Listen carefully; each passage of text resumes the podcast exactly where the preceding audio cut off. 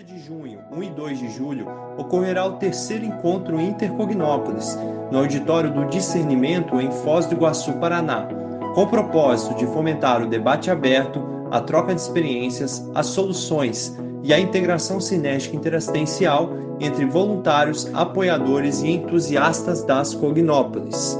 Você se identifica com esse movimento interassistencial? Participe! Faça sua inscrição pelo site ou recepção do CAEC. Você já refletiu sobre o aproveitamento evolutivo do seu tempo?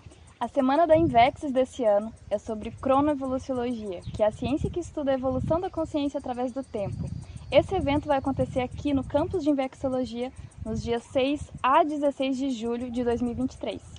O evento vai contar com minicursos, palestras, mesas redondas, entrevistas com inversores veteranos, que nós chamamos de inversor cobaia. Para mais informações, escaneie o QR Code que vai aparecer na tela, acesse o nosso site e entre em contato conosco. Vem para a Semana da Invex! Vem!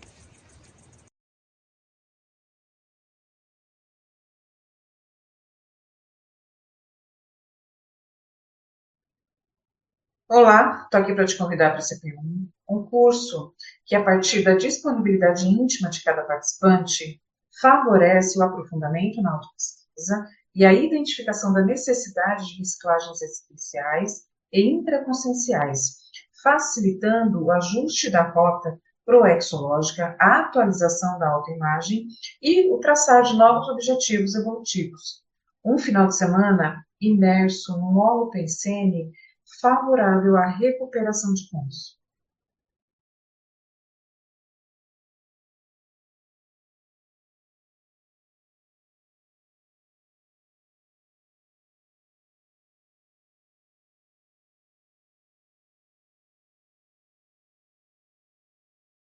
Olá, eu gostaria de convidá-lo para os dois cursos de campo da consecutivos deste ano de 2023. Nós teremos a segunda edição do curso Retrocognição Intermissiva, cujo holopensene principal é acessar a parapsicoteca da Comunex Interlúdio. Esse curso ocorre em quatro dias, com quatro picons, visando justamente num crescendo nós conseguirmos potencializar este acesso. E pela primeira vez nós vamos itinerar o nosso outro curso de campo, que é o Lucidez Retrocognitiva. Nós vamos com a nossa equipe para Saquarema aplicar as técnicas de retrocognição em grupo através da formação de um campo específico. Nesse curso Lucidez Retrocognitiva, o aluno tem a possibilidade de interagir um tempo maior com as consciex vinculadas ao holopensene da seriexologia, visando aprofundar as suas pesquisas retrocognitivas. Olá pessoal, tudo bem? Eu queria fazer um convite especial a todos. Nós estamos com uma edição do Imersão Progestoterápica, agora no início de setembro de 2023 e queria convidar a todos interessados né, para a gente entrar nessa empreitada. Na verdade, é um, o curso Imersão Projeto Terápico é um curso bastante específico, bastante, é, bastante consolidado dentro dos estudos conscienciológicos. São três dias de, de imersão, 20 horas no total, em que a gente trabalha debates consciencioterápicos, o atendimento junto ao EPICOM, energização dos consciencioterapeutas e também a experiência, a experimentação da autoprogessoterapia do evolucente, ou seja, do pesquisador é, da consciencioterapeuticologia, da autoconsciencioterapeuticologia. Então é isso, fica o meu convite a todos, um grande abraço e nos vemos lá.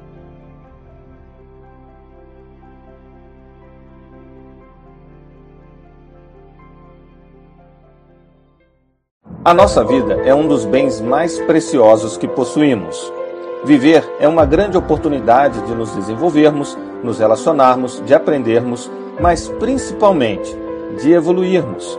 Contudo, muitos, apesar de considerar a vida seu maior patrimônio, não arrumam tempo para refletir sobre ela. Pensar para onde estão indo, se estão no caminho certo ou se desviando. Devido ao corre-corre do dia a dia, contas para pagar, pressões profissionais e responsabilidades familiares acabam deixando a vida passar sem parar para avaliá-la.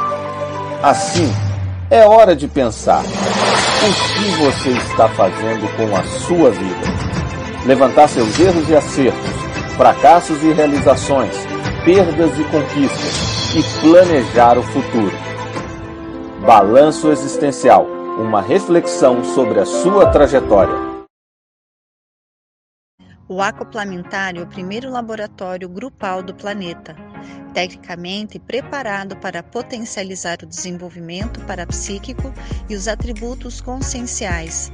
Os cursos Acoplamentário possuem temáticas específicas relacionadas à autopesquisa dos EPICONs que convido você a aprofundar seus conhecimentos e vivência nas mesmas. O curso acontece regularmente no campus CAEC em Foz do Iguaçu Escolha as melhores datas e venha desenvolver o seu parapsiquismo. Você pode adquirir pacotes com 3 e 6 cursos do Aquaplamentário com descontos especiais através do site campuscaec.org barra. Aproveite!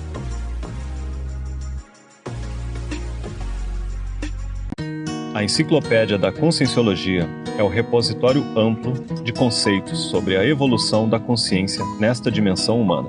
É o megaprojeto científico, universalista, interdisciplinar e de cosmovisão da consciência, proposto pelo professor Valdo Vieira. Quem participa da Enciclopédia da Conscienciologia na condição de verbetógrafo tem mais um item positivo na ficha evolutiva pessoal.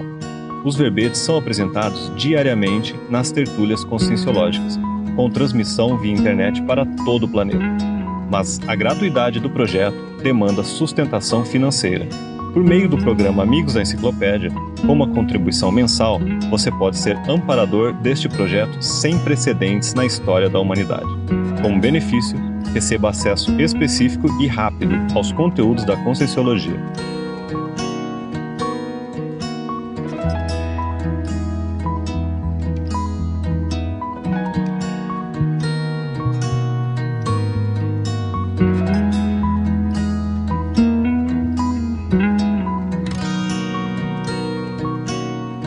Seja um amigo da enciclopédia. Acesse amigosdaenciclopédia.org ou entre em contato pelo 45 99104 7905.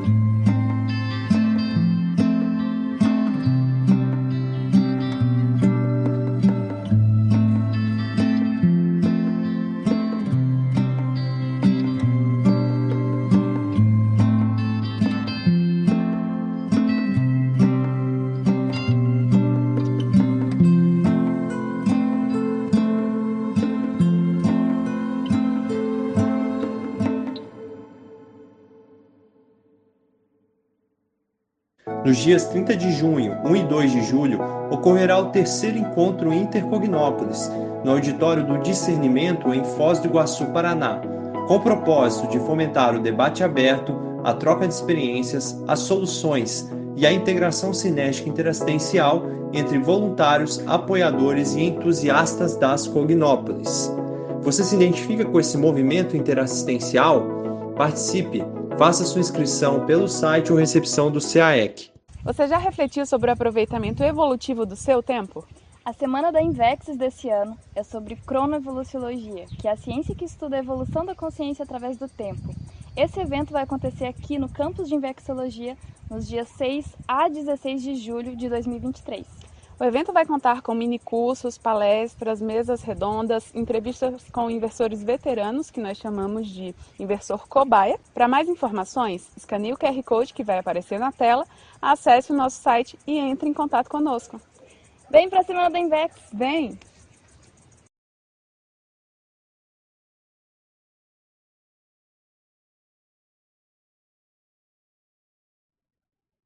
Olá, estou aqui para te convidar para CP1, um curso que, a partir da disponibilidade íntima de cada participante, favorece o aprofundamento na autopesquisa e a identificação da necessidade de reciclagens existenciais e intraconscienciais, facilitando o ajuste da rota proexológica, a atualização da autoimagem e o traçar de novos objetivos evolutivos. Um final de semana imerso num holopensene favorável à recuperação de pontos.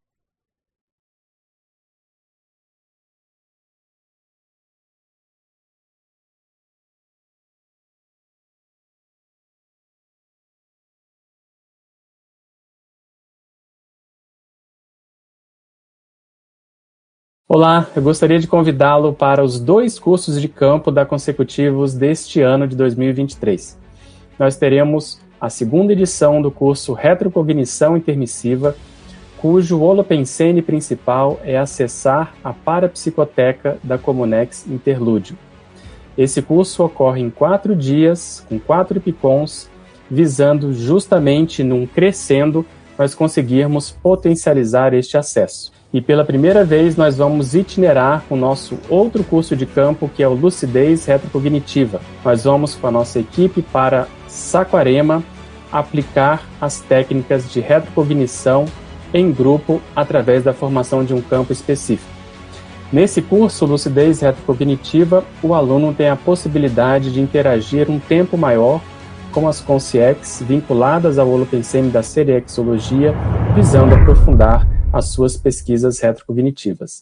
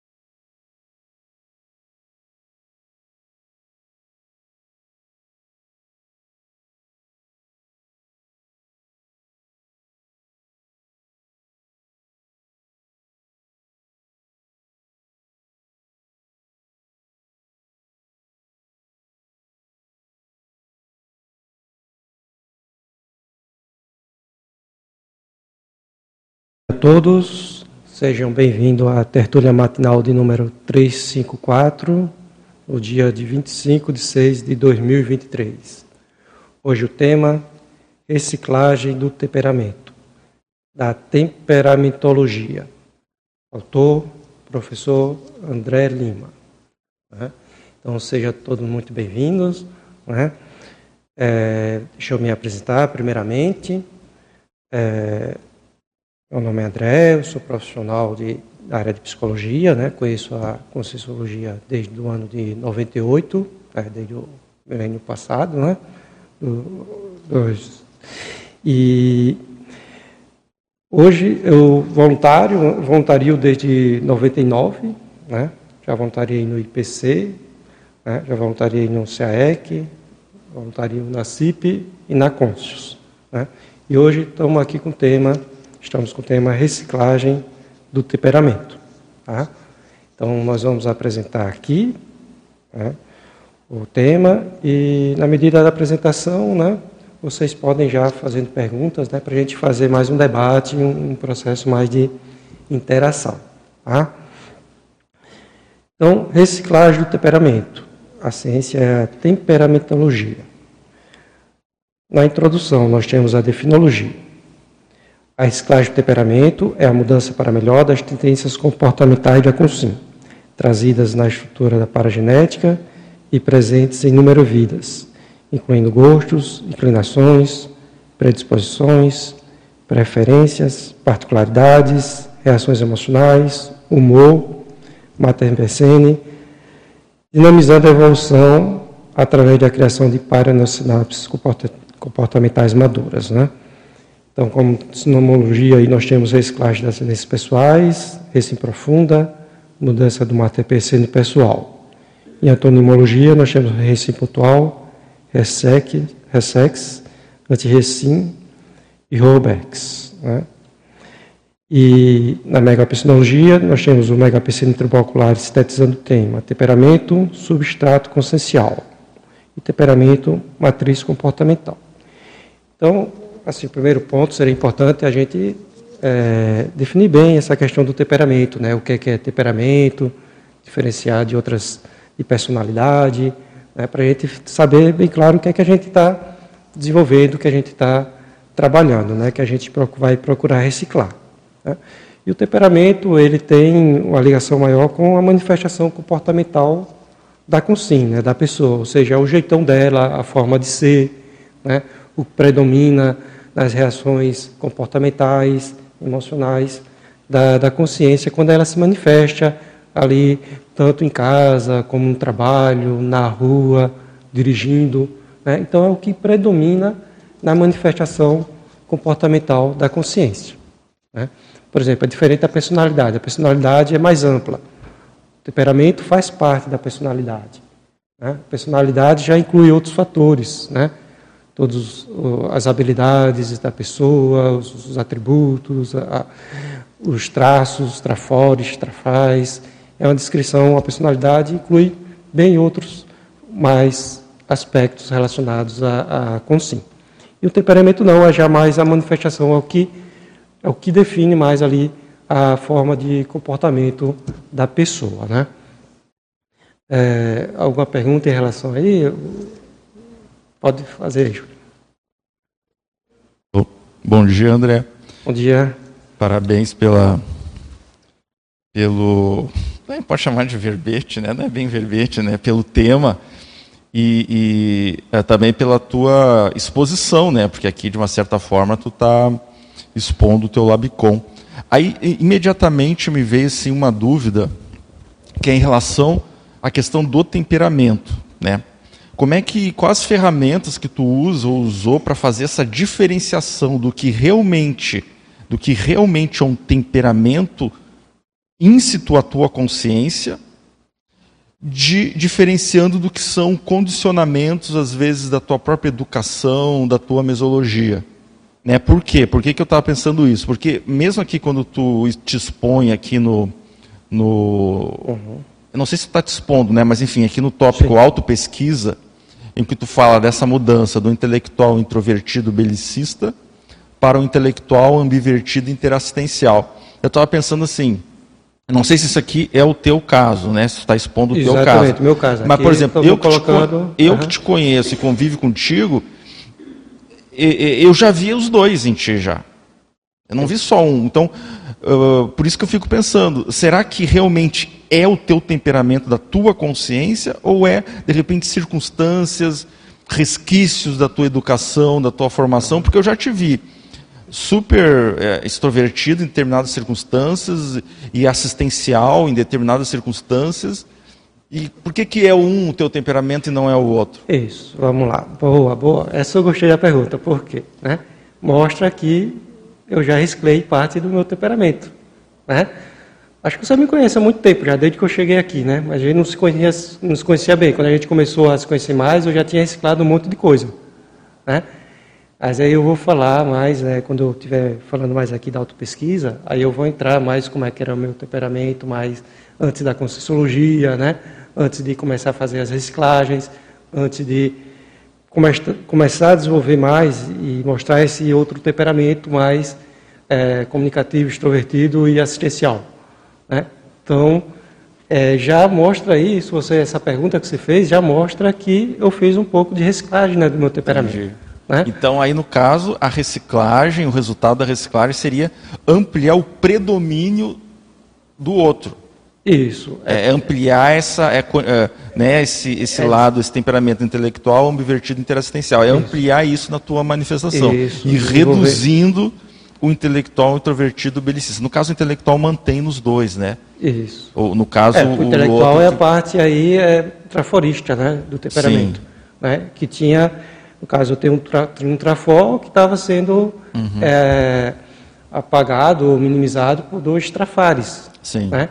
Então, a questão da, da, reciclagem desses trafares são fundamentais. Aí mantenho o trafol já do, do, temperamento que eu já, já tinha, né? Eu já tenho, né? Uhum. E, e, esses fatores mesológicos da educação, do ambiente onde tu nasceu, às vezes até a genética dos pais, enfim, a maneira como tu foi educado, porque a gente sabe, por exemplo, que é, até psicólogo que nem eu, que por exemplo, se a pessoa ela, ela vem de um lar uh, em, em, que ela é educada às vezes de maneira truculenta, repressiva, a pessoa vai desenvolver, ela vai crescer como um, com algum resquício, né, alguma sequela disso. Mas não significa que a consciência dela seja aquilo. Mas é, da consciência, né, hoje, nessa minha vida, claro que eu tive influência da minha criação, né, dos meus pais, né, da, do meio, do, da cidade, da cultura que eu, do local que eu nasci. Então isso também faz parte do meu temperamento dessa vida. Né? Mas claro que o temperamento ele é mais antigo, você já traz já lá, né, desde a da pré-humanidade. É, você observando ali o, os animais, né? O cachorro, o gato tem temperamento diferente. Dois gatos não têm o mesmo temperamento. Né? Dois cachorros, três ali você vê, eles têm temperamento diferente. Então você já vem trazendo aí a consciência, né? Já vem trazendo uma formação temperamental lá já da pré-humanidade, né? E quando ele entra aí na, na humanidade, então ele vai sofrer influências aí das próximas vidas, de várias vidas, dos período, do, do período intermissivo, né, do período entre vidas, e tudo isso aí vem para constituir o temperamento. Porque o temperamento o que é que é? Você vem várias vidas, né, passa por culturas, passa por educações diferentes, e aquilo ali vai ficando registrado ali na sua paramemória, na sua memória, na memória, na sua paragidética, é, e algo vai predominar. Né? Então, aquilo que predominou é seu temperamento, que era a sua manifestação comportamental, né? temperamental, o que vai te definir, o teu jeitão, tua forma de ser, sua forma de se comportar. Tá? É o substrato de toda a sua experiência multiexistencial, multimilenar, né? a sua forma de se comportar. É, você, quando você vai fazer um bolo, você põe vários ingredientes e vai sair aquele bolo ali né? e aquele bolo ali é o teu temperamento. Né? Você junta vários aspectos, mas faz parte, quer dizer, fez parte, vários aspectos fez parte, a cultura, a educação, né? a, a área que você mais atuou, é, fez, faz, fez parte da formação do teu temperamento. Né? E hoje você manifesta. Só um complemento até para deixar os colegas perguntarem uhum. também. Só um complemento. O, o, ali o item intelectual, ele acaba evoluindo também, ele acaba reciclando, porque uma coisa é uma intelectualidade permeada por só introversão e belicismo. Isso Outra aí, coisa é uma intelectualidade mais aberta, mais assistencial. Isso acaba influenciando também na quali qualificação da tua intelectualidade. Isso. Exatamente, muito bom. Porque no passado eu utilizei muito o processo intelectual para o belicismo, para vencer batalhas, vencer guerras, né? Então, e hoje não. Hoje eu estou procurando usar a intelectualidade para a interassistência.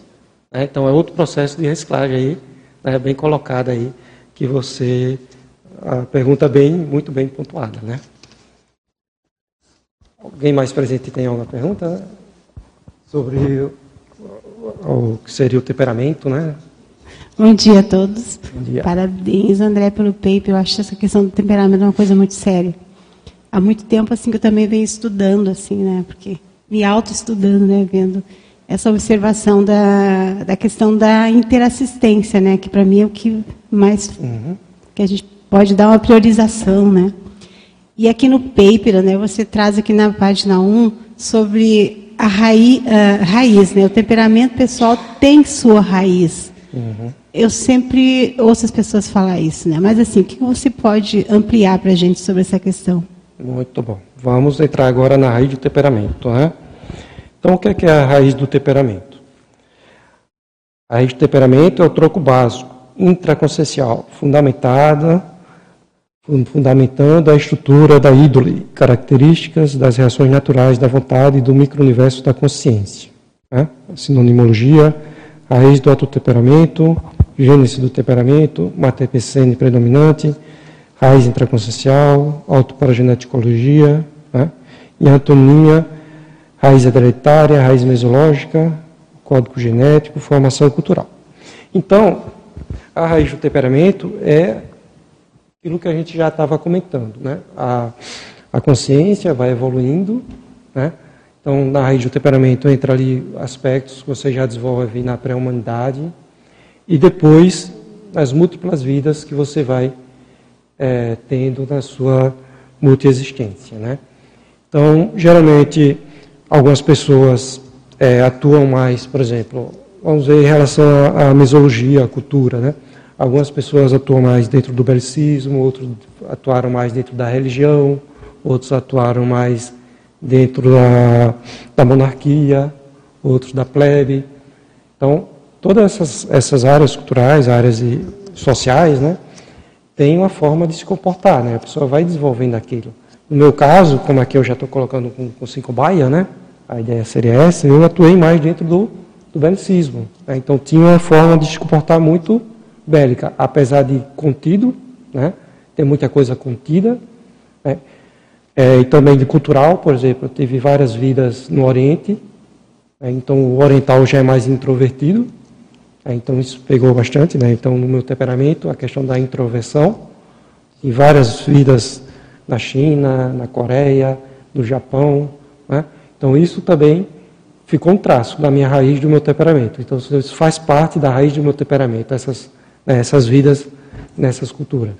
Né? Também tive vida na Inglaterra, que também o pessoal é mais né, introvertido, né, na Britânia.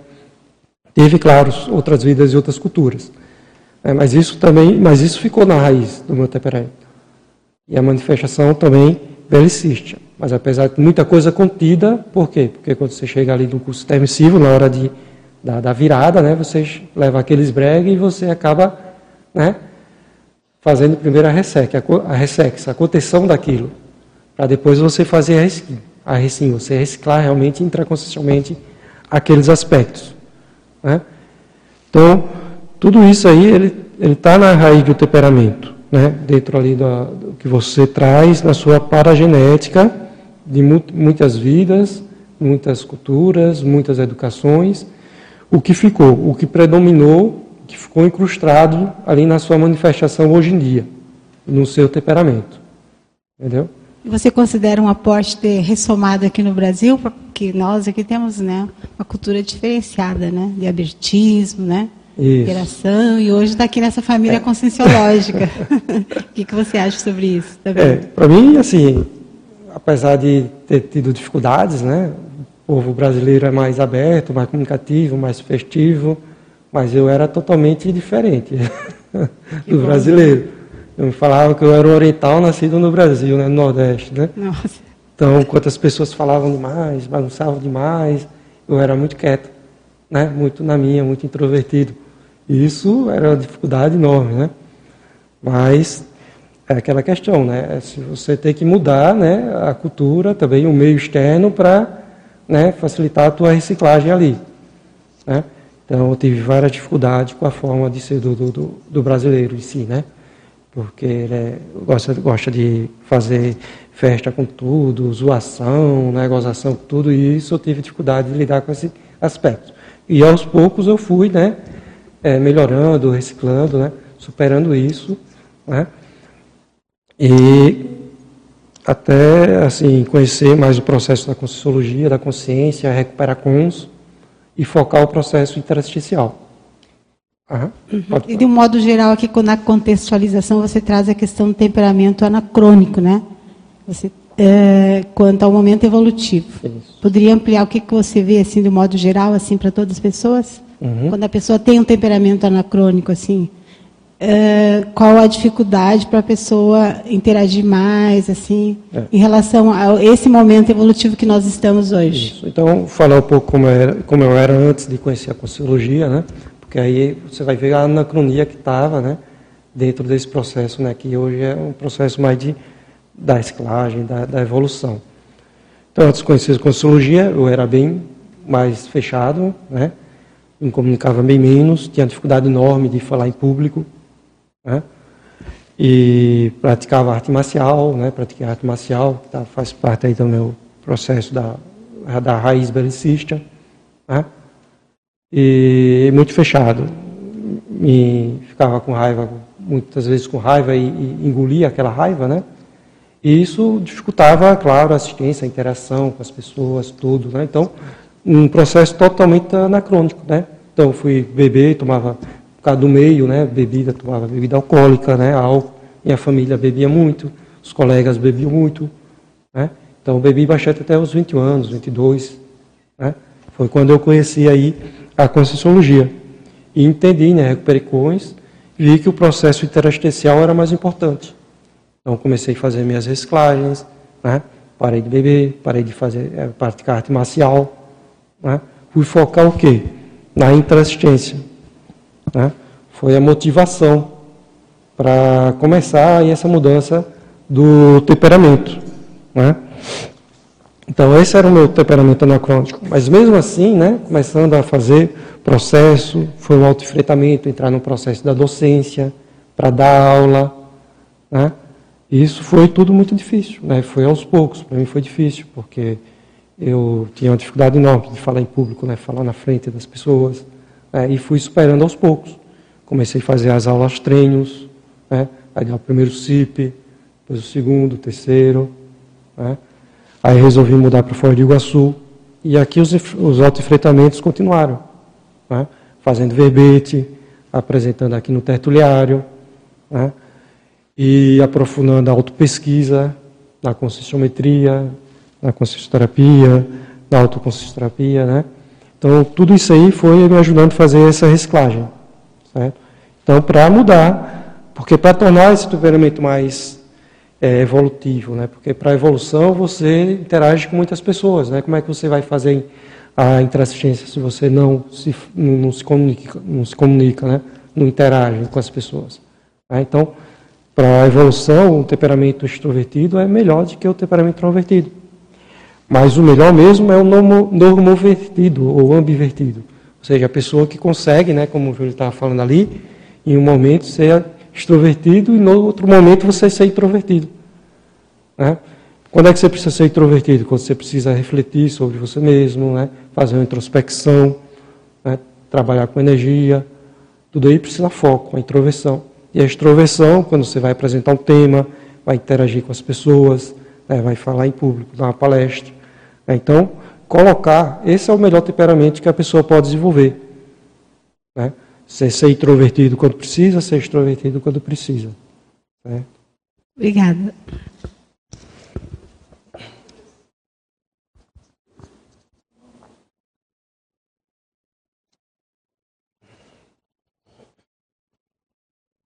Esse então, né? Bom dia. Bom dia, professor André, bom dia a todos. É, vou trazer algumas questões aqui dos nossos teletertulianos que estão assistindo a tertúlia e agradecendo pelo tema, né? Gente pode aguardar um pouco? Tem mais uma pergunta ali presencial? Pode ser? Eu acho que vamos trazer aqui, que a gente já chamou, e depois ah. a gente passa para a nossa colega aqui tá do, do, presencial, então, tá, tá bom? bom? Então, é, eu vou começar com uma questão aqui do professor Eduardo Dobre, né? A professora Marilux, Eduardo, agradecem o tema. Uhum. E o Eduardo ele traz uma questão bem interessante.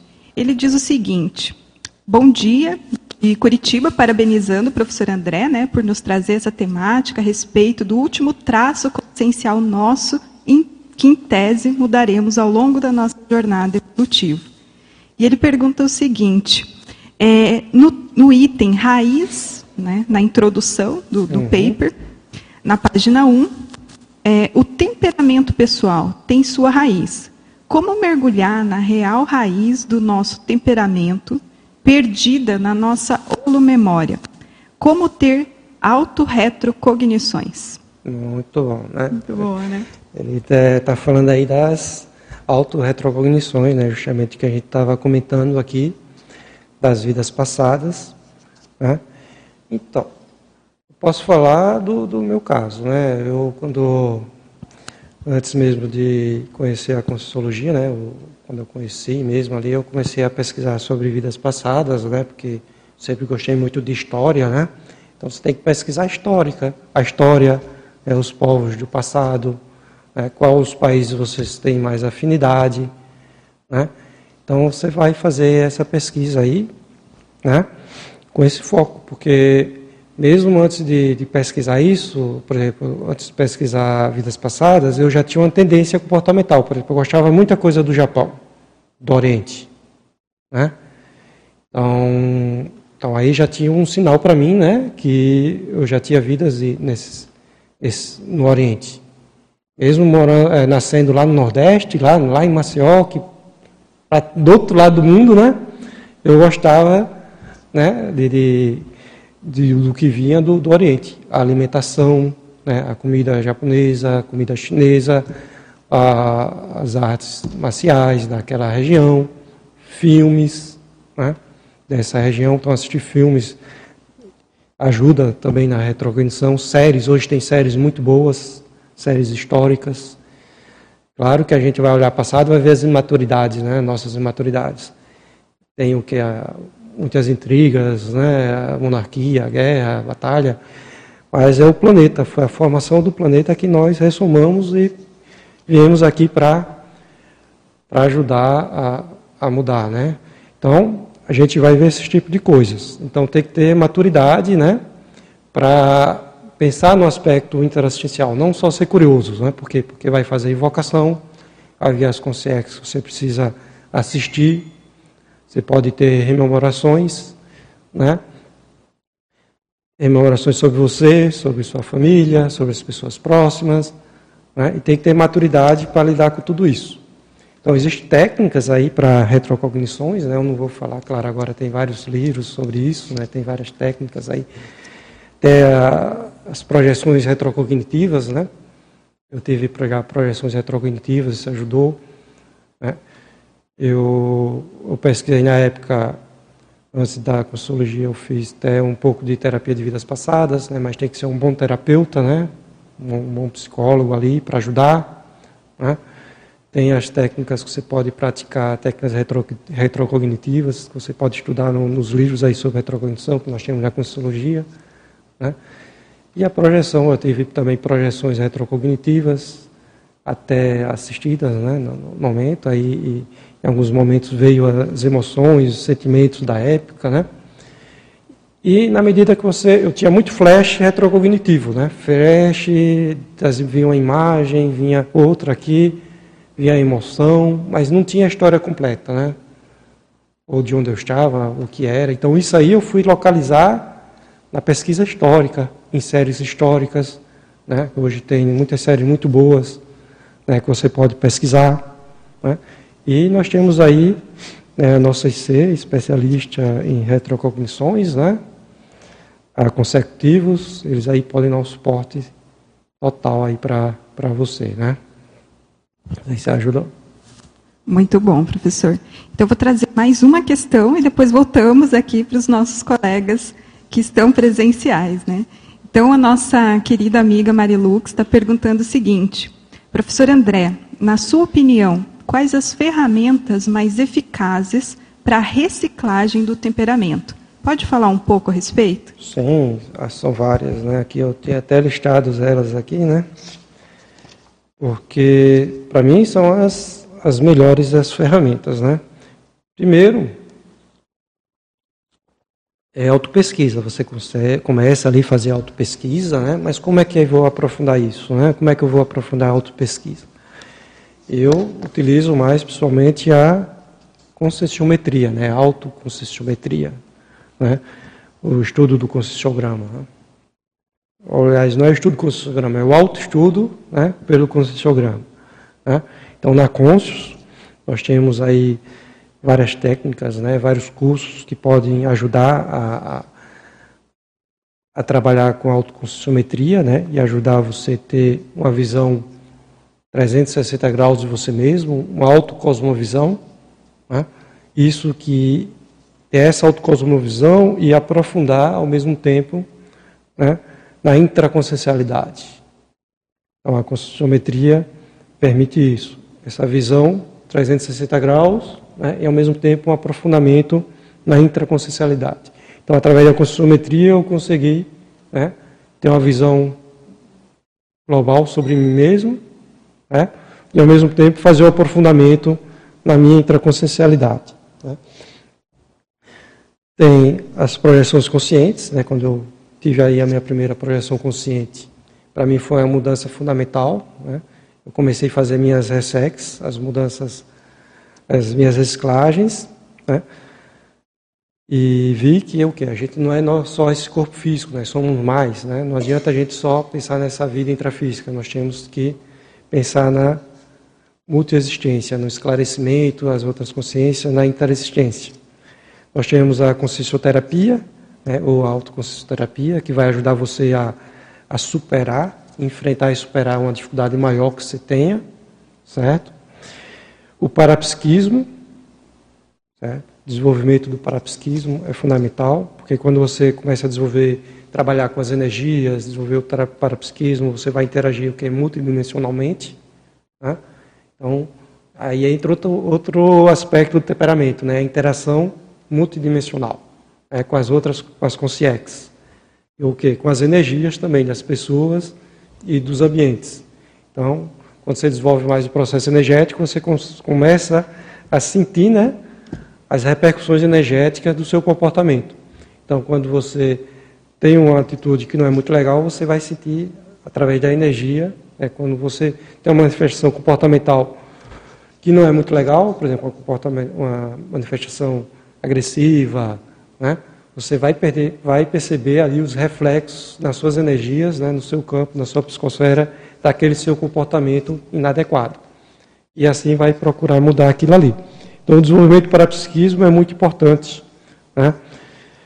Entre outras técnicas aí da, da, da, da conscienciologia, né, como a IVEX, a PROEX, a TENEPS, tudo isso aí, você trabalhando com a interassistencialidade, né, vai ajudar na, na reciclagem do temperamento. Né? Mas, para mim, o que mais funcionou realmente foi a autoconscienciometria, né? Olá a todos, bom dia. Bom dia. André, parabéns pelo Obrigado. verbete, pela exposição. Eu gostaria de convidar você a explorar e contar um pouquinho para a gente como é que você, de uma certa forma, atuou Uhum. na priorização daquilo que você entendeu que, dentro da sua manifestação, era Uhum. importante começar a reciclagem. né? Então, eu queria entender um pouquinho, se você puder contar para a gente como é que você fez isso. Sim. A minha priorização, a, quando, eu, quando eu conheci a, a Conscienciologia, comecei com a pesquisa, né?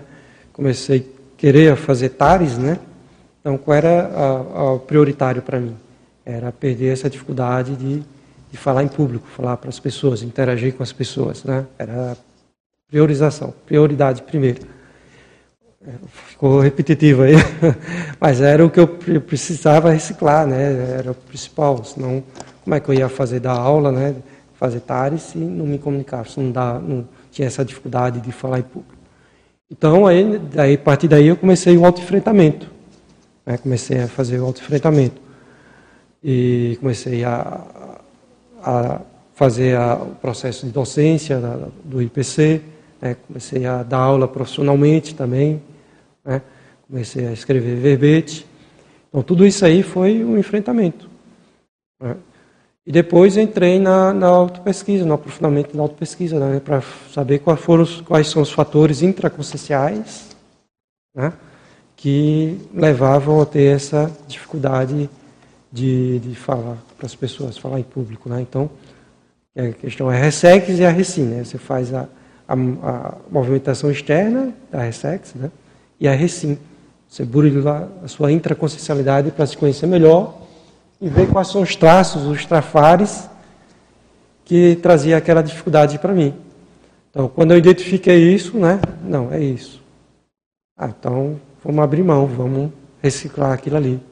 É, eu mesmo tinha muita preocupação né, com autoimagem, é, preocupação em mostrar como era belicista, né? então tem a questão da, da dificuldade de mostrar fragilidade ou então é, fraqueza, né? Dificuldade com a heterocrítica, né, me pondo aqui como, de novo, com cobaia, né? Então, tudo isso aí, né? Eu não gostar de crítica, né? Porque quem tinha um ego muito grande, né? O, o orgulho muito grande, né? Então, dificuldade de receber crítica, né? Isso mexia com, com orgulho, com ego, né? É, a dificuldade de mostrar um, um trafar, né? Que mostrar que... Então, isso aí dificultava a minha manifestação de se expor em público, né? em falar em público. Né? Então, é fazer essa auto-pesquisa, autoconscienciometria, né? E, e, o enfrentamento da, da né? Porque isso é, né? Você ter dificuldade de falar em público já é uma patologia, né? Quer dizer, para mim era uma patologia, porque era muita dificuldade, né? Sei que muita gente tem dificuldade, mas eu tinha muito, né? Por exemplo, quando eu era criança, pessoal, os coleguinhas ali até os 5, 6 anos achavam, 3, acho 3, 4, 5 anos, achavam que eu não falava, era mudo, porque na sala de aula eu não falava, você tem ideia. Né? Não falava, só falava em casa. Então, é, os colegas da sala achavam que não, não ouviam a minha voz. Né? Então, era para mim, era um processo já patológico bem avançado. Né? E na adolescência também, quando ia aprender um trabalho na, na, na escola, né? no ensino médio, era um suor, um sufoco, né? aquela tremedeira, aquela, ah, aquele frio na barriga, né? aquele negócio bem complicado. Então era nesse nível assim, né? Então, e foi um enfrentamento realmente assim, né? Por que quando eu consegui fazer isso? Porque quando eu encontrei meu motivo, né? Minha motivação, que era justamente trabalhar com a interassistência na né? Na Conscienciologia. E a partir dessa, dessa motivação, né? Que eu comecei a fazer esse movimento de, de enfrentamento. Né? André, posso? Em cima dessa questão, tu fez o diagnóstico, por exemplo, tu falou que não falava nada na escola e tal, né? mas tu fez o diagnóstico por quê? Porque às vezes tu não falava porque tu era tímido, ou não falava porque não sabia se comunicar, entende? Porque às vezes a pessoa, tu pensava muito, tu tinha muita ideia, tu tinha até a vontade de comunicar, mas algum fator te travava. Tu fez esse diagnóstico, qual fator te travava? Se era timidez, se era a dificuldade de, de, de articular as palavras, se era uh, um medo de repressão, alguma coisa nesse sentido? É. O autodiagnóstico é muito importante, né? Realmente a gente tem que fazer o autodiagnóstico né? para a gente chegar às nossas reciclagens, né?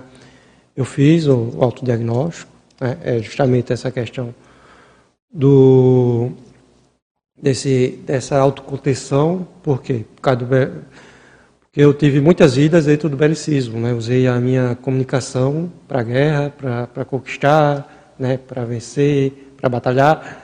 E no final aí, quando fui sair desse processo, né? levei aquele esbregue, né? o esbregue, né? então tudo aí você acaba fechando, né? tendo dificuldade de, de utilizar esse traço. Né? E justamente junto com aqueles outros traços que eu falei, né? do orgulho, não querer expor crítica, não querer se expor, né? não querer. Então, o autodiagnóstico é esse, é o temperamento belicista, né, justamente, que estava ectópico. Né? É o final desse processo né, de reciclagem.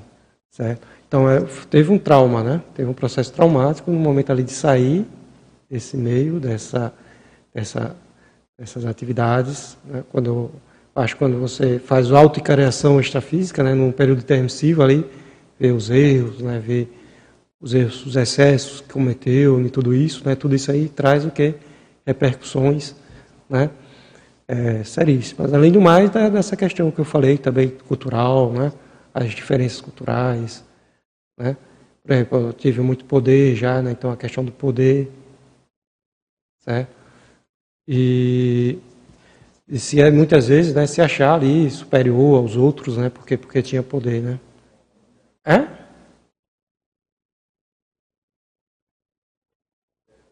Alô, é que eu pensei que de repente fosse o inverso, né? O sentimento de inferioridade. É, mas aí são os extremos, né? É, mas geralmente é o, o... Por quê? Porque você, quando o sentimento de inferioridade também vem, né? Porque quando você perde ali o ostracismo, né? quando você está no ostracismo, você perde toda aquela pompa, todo aquele poder, né? Aí você vem aquele sentimento de, de inferioridade também. É, então, para você se sentir mais forte, você às vezes reage dessa forma, né? Querendo se proteger, sem interagir. Né? Entendeu?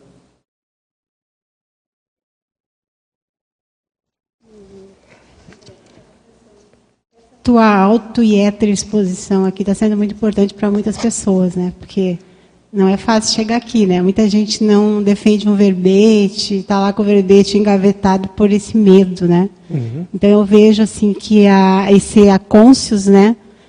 Ela é muito importante para a gente, né? Eu, eu acho que para mim é o segundo aporte que você tem nessa vida, né? De estar justamente, né, como professor da conscious, né? Docente uhum. da conscious, né? Sim. E aqui na página 2, você traz a questão da interassistência. O que me chamou, me chamou bastante atenção é ali na segunda linha que fala: observa-se que o temperamento é o último aspecto a mudar na evolução da consciência. Valdo falava sempre isso para a gente, né? E eu ficava pensando, tá, por quê, né, e tal. E daí, continuando, dessa forma, se a consim tiver um temperamento que não favorece, que não favorece a interassistência, poderá ter dificuldades em evoluir. Uhum. Ah, então, tem lógica isso? Tem lógica, mas assim, o, eu, tu já falaste um pouco aí que a Maria Lucas fez a pergunta, né, da autopesquisa e outras coisas. Mas como nós temos esse temperamento e admitimos, né, que ele tá, que é difícil para todos nós, uhum. principalmente o pessoal da uso intermissivista, né? O que, que você poderia dar assim como sugestão, né, para a gente conseguir assim entrar nesse aspecto mesmo de evoluir, né, no sentido é. de uh, além da autopesquisa, né, no dia a dia, assim, como uh, entender, ou seja, ter uma manifestação mais interassistencial. É, seria esse mais ou menos, não sei se tu compreendeu. É, o Valdo falava, né, que é o, temperamento é o último a mudar, né? Mas assim, isso fica um paradoxo, né? A reciclagem do temperamento. Então, essa questão de você procurar reciclar o temperamento, mas como eu vou procurar priorizar isso se vai ser o último a mudar, né? Isso é um paradoxo, né? Mas tem lógica isso, por que, é que eu vou deixar para depois se eu também posso fazer agora, né? Posso, não vou conseguir mudar de uma hora para outra, mas também não é, é possível você mudar, né? Então, ah, por isso que eu pensei né, nessa questão do alto desafio. Né?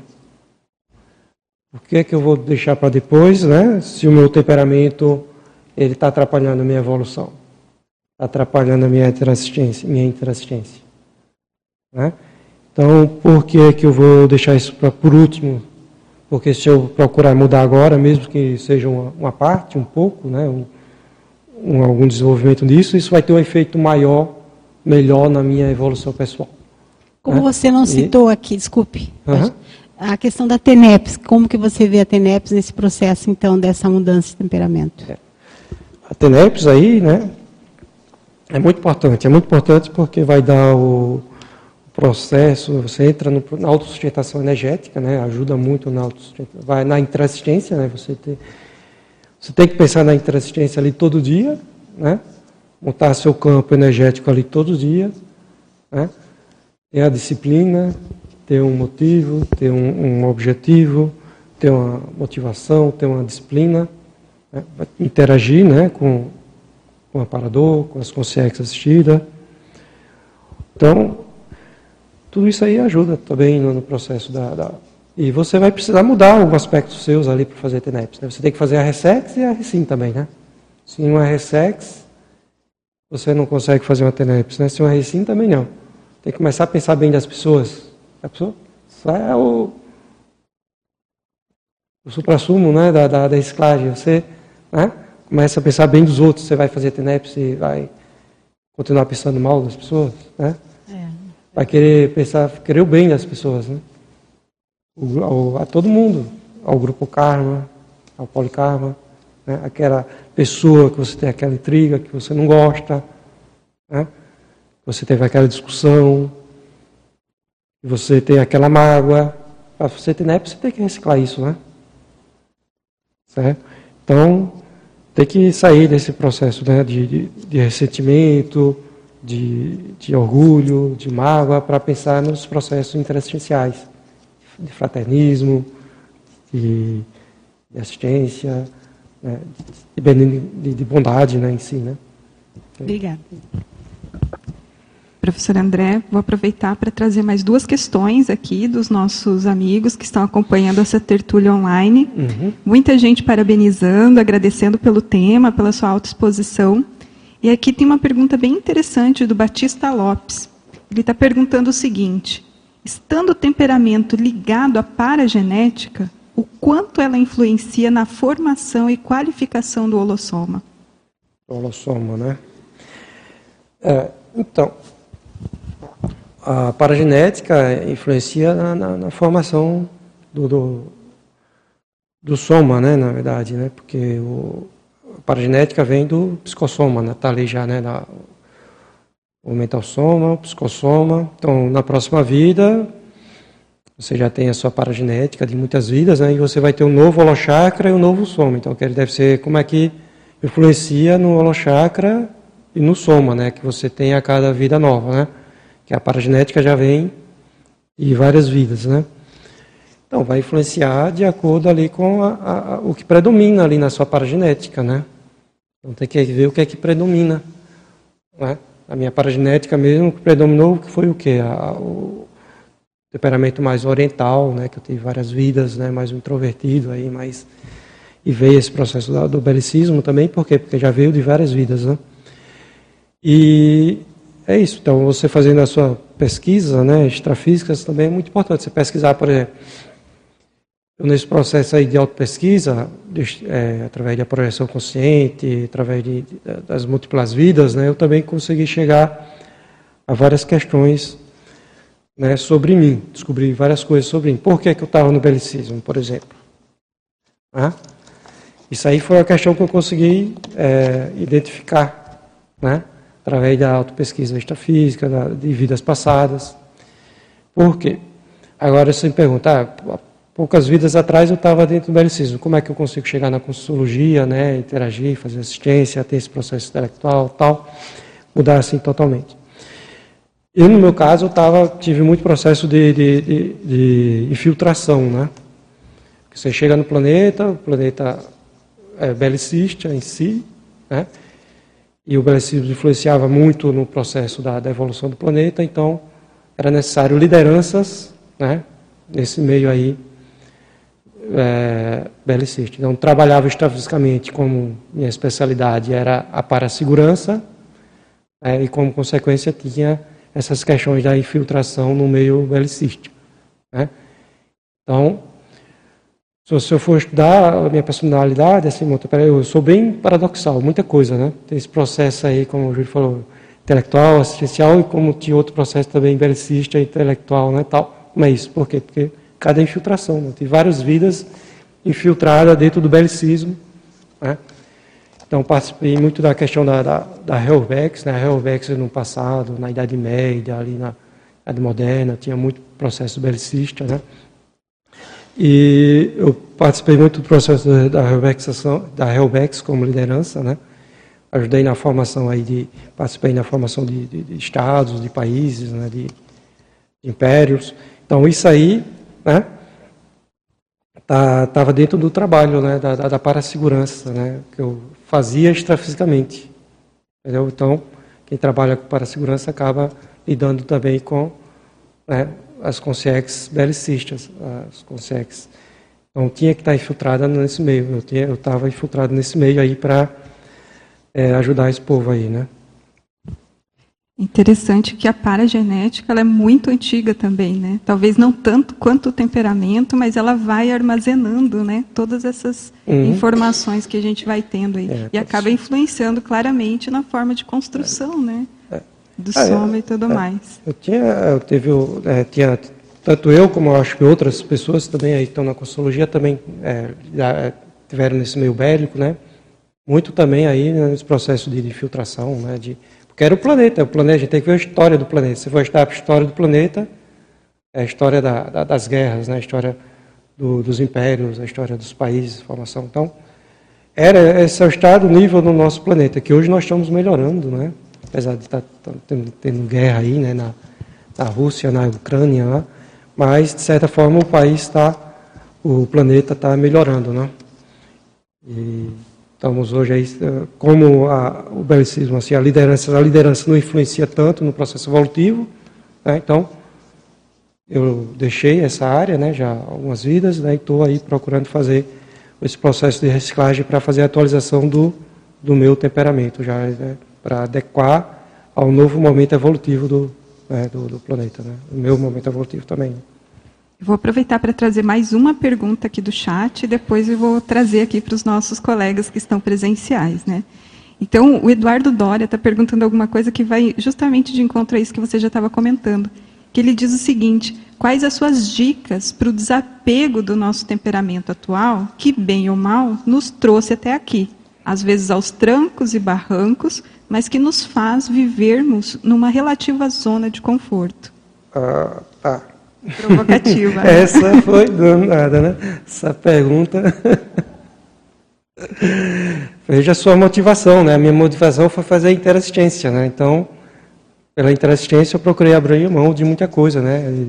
Sair da zona de conforto, né? Fazer as reciclagens, fazer as mudanças, né? Então, tem que ver qual a sua motivação, né? Se questione qual a sua motivação, né? o que é que você quer para a sua evolução. Né? Encontro um pouco do que o Eduardo colocou, mas é, eu queria uhum. entender um pouco no teu exemplo, André, como é que tu considerou os trafores, por exemplo? Porque uma coisa é a gente às vezes ter noção de algum comportamento, de um uhum. hábito anacrônico que a gente já vem manifestando e ter uma motivação, muitas vezes ela não é suficiente. Né? Às vezes a pessoa não dá ali um movimento, não faz um movimento.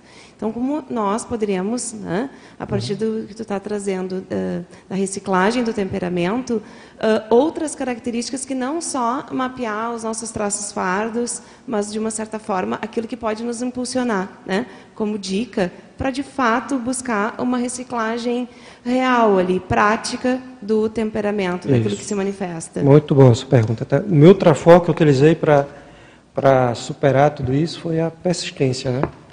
Então a persistência também tem esse trafó dentro do meu temperamento, né, que eu não pus aí, mas ele está intrínseco, né, dentro do meu temperamento, que é a questão da, da, da persistência.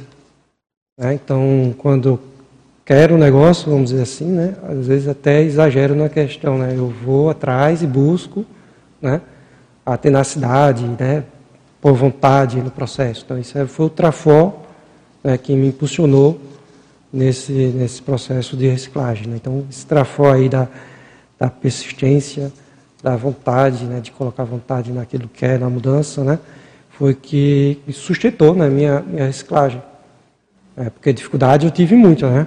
Mas, assim, persistir, né, insistir, é, ser teimoso, ser...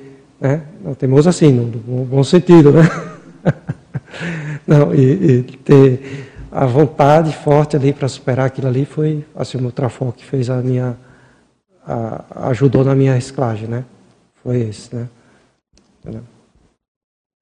Professor André, parabéns pela explanação aí da pesquisa. A minha pergunta ela é bem basilar, eu peço é, né, já desculpas antecipadas ah, pela falta de conhecimento, mas é o seguinte. Não, não precisa pedir eu, desculpa. Eu compreendi, para mim fez todo sentido, que o temperamento é o estudo do predomínio, uhum. correto? Mas e quando o senso comum apela para expressões do tipo fulano tem um temperamento muito bom ou um temperamento que não seja tão bacana assim? De colocar numa visão, sabe, mais maniqueísta daquilo que é bom, daquilo que não é, daquilo que é certo, daquilo que é errado. Esse tipo de, de colocação, então, ela é infundada, né? A partir do momento que eu, que eu trago aqui na, na sua reflexão, na, fra, na frase enfática, que a reciclagem do temperamento é fator entre os mais complexos de ser avançado pela Consim, eu já estou categorizando o temperamento como algo a ser reciclado. Então, independentemente se, se, a pessoa tem o predomínio de algo mais positivo, daquilo que eu comentei antes, uhum. do senso comum, categorizar como temperamento sendo positivo ou negativo. Entendi. Entenderam? Eu acho que eu entendi isso. Você quer dizer, se a pessoa tem um temperamento bom, assim, já mais evoluído... Aí assim, nem precisava mais... temper... não, precisa... não precisa reciclar, para que isso? para quê? Se a pessoa já tem um temperamento mais fraterno, mais é comunicativo, mais né? assistencial. Né? Depende da área. Não, tem, né? existe já, não tem. Tem pessoas mais evoluídas que a gente, não tem? Sem dúvida. Será que de repente isso não tem a ver com a, o setor que tu está avaliando? Por exemplo, ah, a pessoa tem um temperamento bom para conviver com os outros. Uhum. Mas às vezes o temperamento dela não é tão bom para alguma outra atividade, sei lá, escrever. Será que de repente não é por aí? Porque às vezes a pessoa, sei lá, é, em alguma área, o temperamento dela favorece. Uhum. Ela é tranquila, não é conflitiva, né, é voluntariosa, então isso ajuda no convívio com os outros. Mas ao mesmo tempo, ela, ela, o temperamento dela é ruim, por exemplo, para ela sentar, se concentrar, ficar introspectiva e fazer um trabalho às vezes de longo prazo. Tá me entendendo? Entendi, mas eu entendi que, o, que eu entendi não, que tô tentando entender a tua pergunta. Sim, sim. Não, é que eu, te, eu entendi que o predomínio também tem relação com as circunstâncias. Me veio um exemplo agora para ver é, se é ajuda. Complexo, Olha só. É, é, bem complexo a questão de. de é, não é meu caso, favor, não é meu caso, né? De como não é meu caso do meu temperamento, mas eu já vi alguns colegas de vocês é, falarem ou apresentarem temas sobre o que a síndrome do bonzinho, né? Para os outros não é uma pessoa ótima, né? Tem um temperamento bom, maravilhoso, né? Mas eu, eu, não, assim, eu não tenho como não tenho isso, né? Eu sou Tem bem um temperamento bom na ótica de quem, né? É, temperamento bom na, na ótica de quem. Então, você vai ver, né, que, que é um é bom para os outros, assim, no bonzinho, mas para estar tá sendo bom para ela, para a evolução dela, né? O que é que é necessário reciclar? Por exemplo, a pessoa que tem esse síndrome bonzinho, ela consegue fazer um esclarecimento, né? E contra é, o, a, o contrafluxo, né? E contra a, o que é comum na, na SOCIM. Né? Então, é, é, é consegue pra... fazer esclarecimento né, a, a, ao grupo Karma, por exemplo, consegue ser exemplarista. Então, entendeu? Não, agora fez sentido. Então, é, agora fez sentido a frase enfática. Eu estava com um pouco de dificuldade de entender que, independe do temperamento, ele sempre é passível de ser reciclado, correto? Não existe temperamento que não seja passível de passar por transformações. É, aí. Porque a frase é. sugere isso também, né? Que a reciclagem do temperamento é o fator entre os mais complexos. Isso, é um desafio proletário do TMC, já avisando. É, isso no nosso nível evolutivo, né? Agora, se a gente Sim. for pensar mais na frente, né? O evoluciólogo, o serenão, talvez até, né? Será, será que, no caso, perguntar para eles, né? O, será que o evoluciólogo precisa reciclar o temperamento? Serenão. Se é última coisa a mudar, né, até eles têm alguma coisa para mudar ali, né, até não no nosso nível da gente, né, mas uma coisa mais sutil, né, mais avançada, mais né? Aí a gente teria que estudar essas consciências aí, né? É, bom dia, é, parabéns pelo verbete, obrigado pelo compartilhamento. Eu queria especificamente, André, que você falasse sobre a transição, porque às vezes a pessoa tem um papel de muito serena, de acalma, de, de, não é isso que acontece. Às vezes ela não é tão calma, não é tão serena e não é tão assim bonzinha, né? Uhum. Aí essa transição do belicista para o bonzinho, do belicista para o calmo, digamos assim. Né? A pessoa é conhecida como uma pessoa brava. E às vezes até é bonito, né? Pô, aquela pessoa brava, eu tenho até medo daquela pessoa, impõe respeito. Mas aí ela ser bonzinha, essa transição. É, não é ser bonzinho, né? É, a questão é ser interassistencial, né? A diferença de ser bonzinho e ser interassistencial tem muita diferença né, entre uma coisa e outra. Às vezes a pessoa é bonzinha né, e não está sendo interassistencial. É, isso aí é muito comum na TACOM, não é isso? E a interassistencialidade que é o mais importante, pela TARES, né? Pelo esclarecimento. Então, é, você falou do belicista, a belicista, né? A mudança do belicista para o interassistencial. Deve ser isso que você quer saber. É isso? É, tem a ver também então, com o nível de redução do conflito. Como é que você fez essa redução dos conflitos? Tá. Porque a pessoa passa uma ideia de. Uma pessoa belicista é brava. Ela é. é do, ela, ela não é assistencial. E agora uhum. você passa uma ideia de que é uma pessoa assistencial.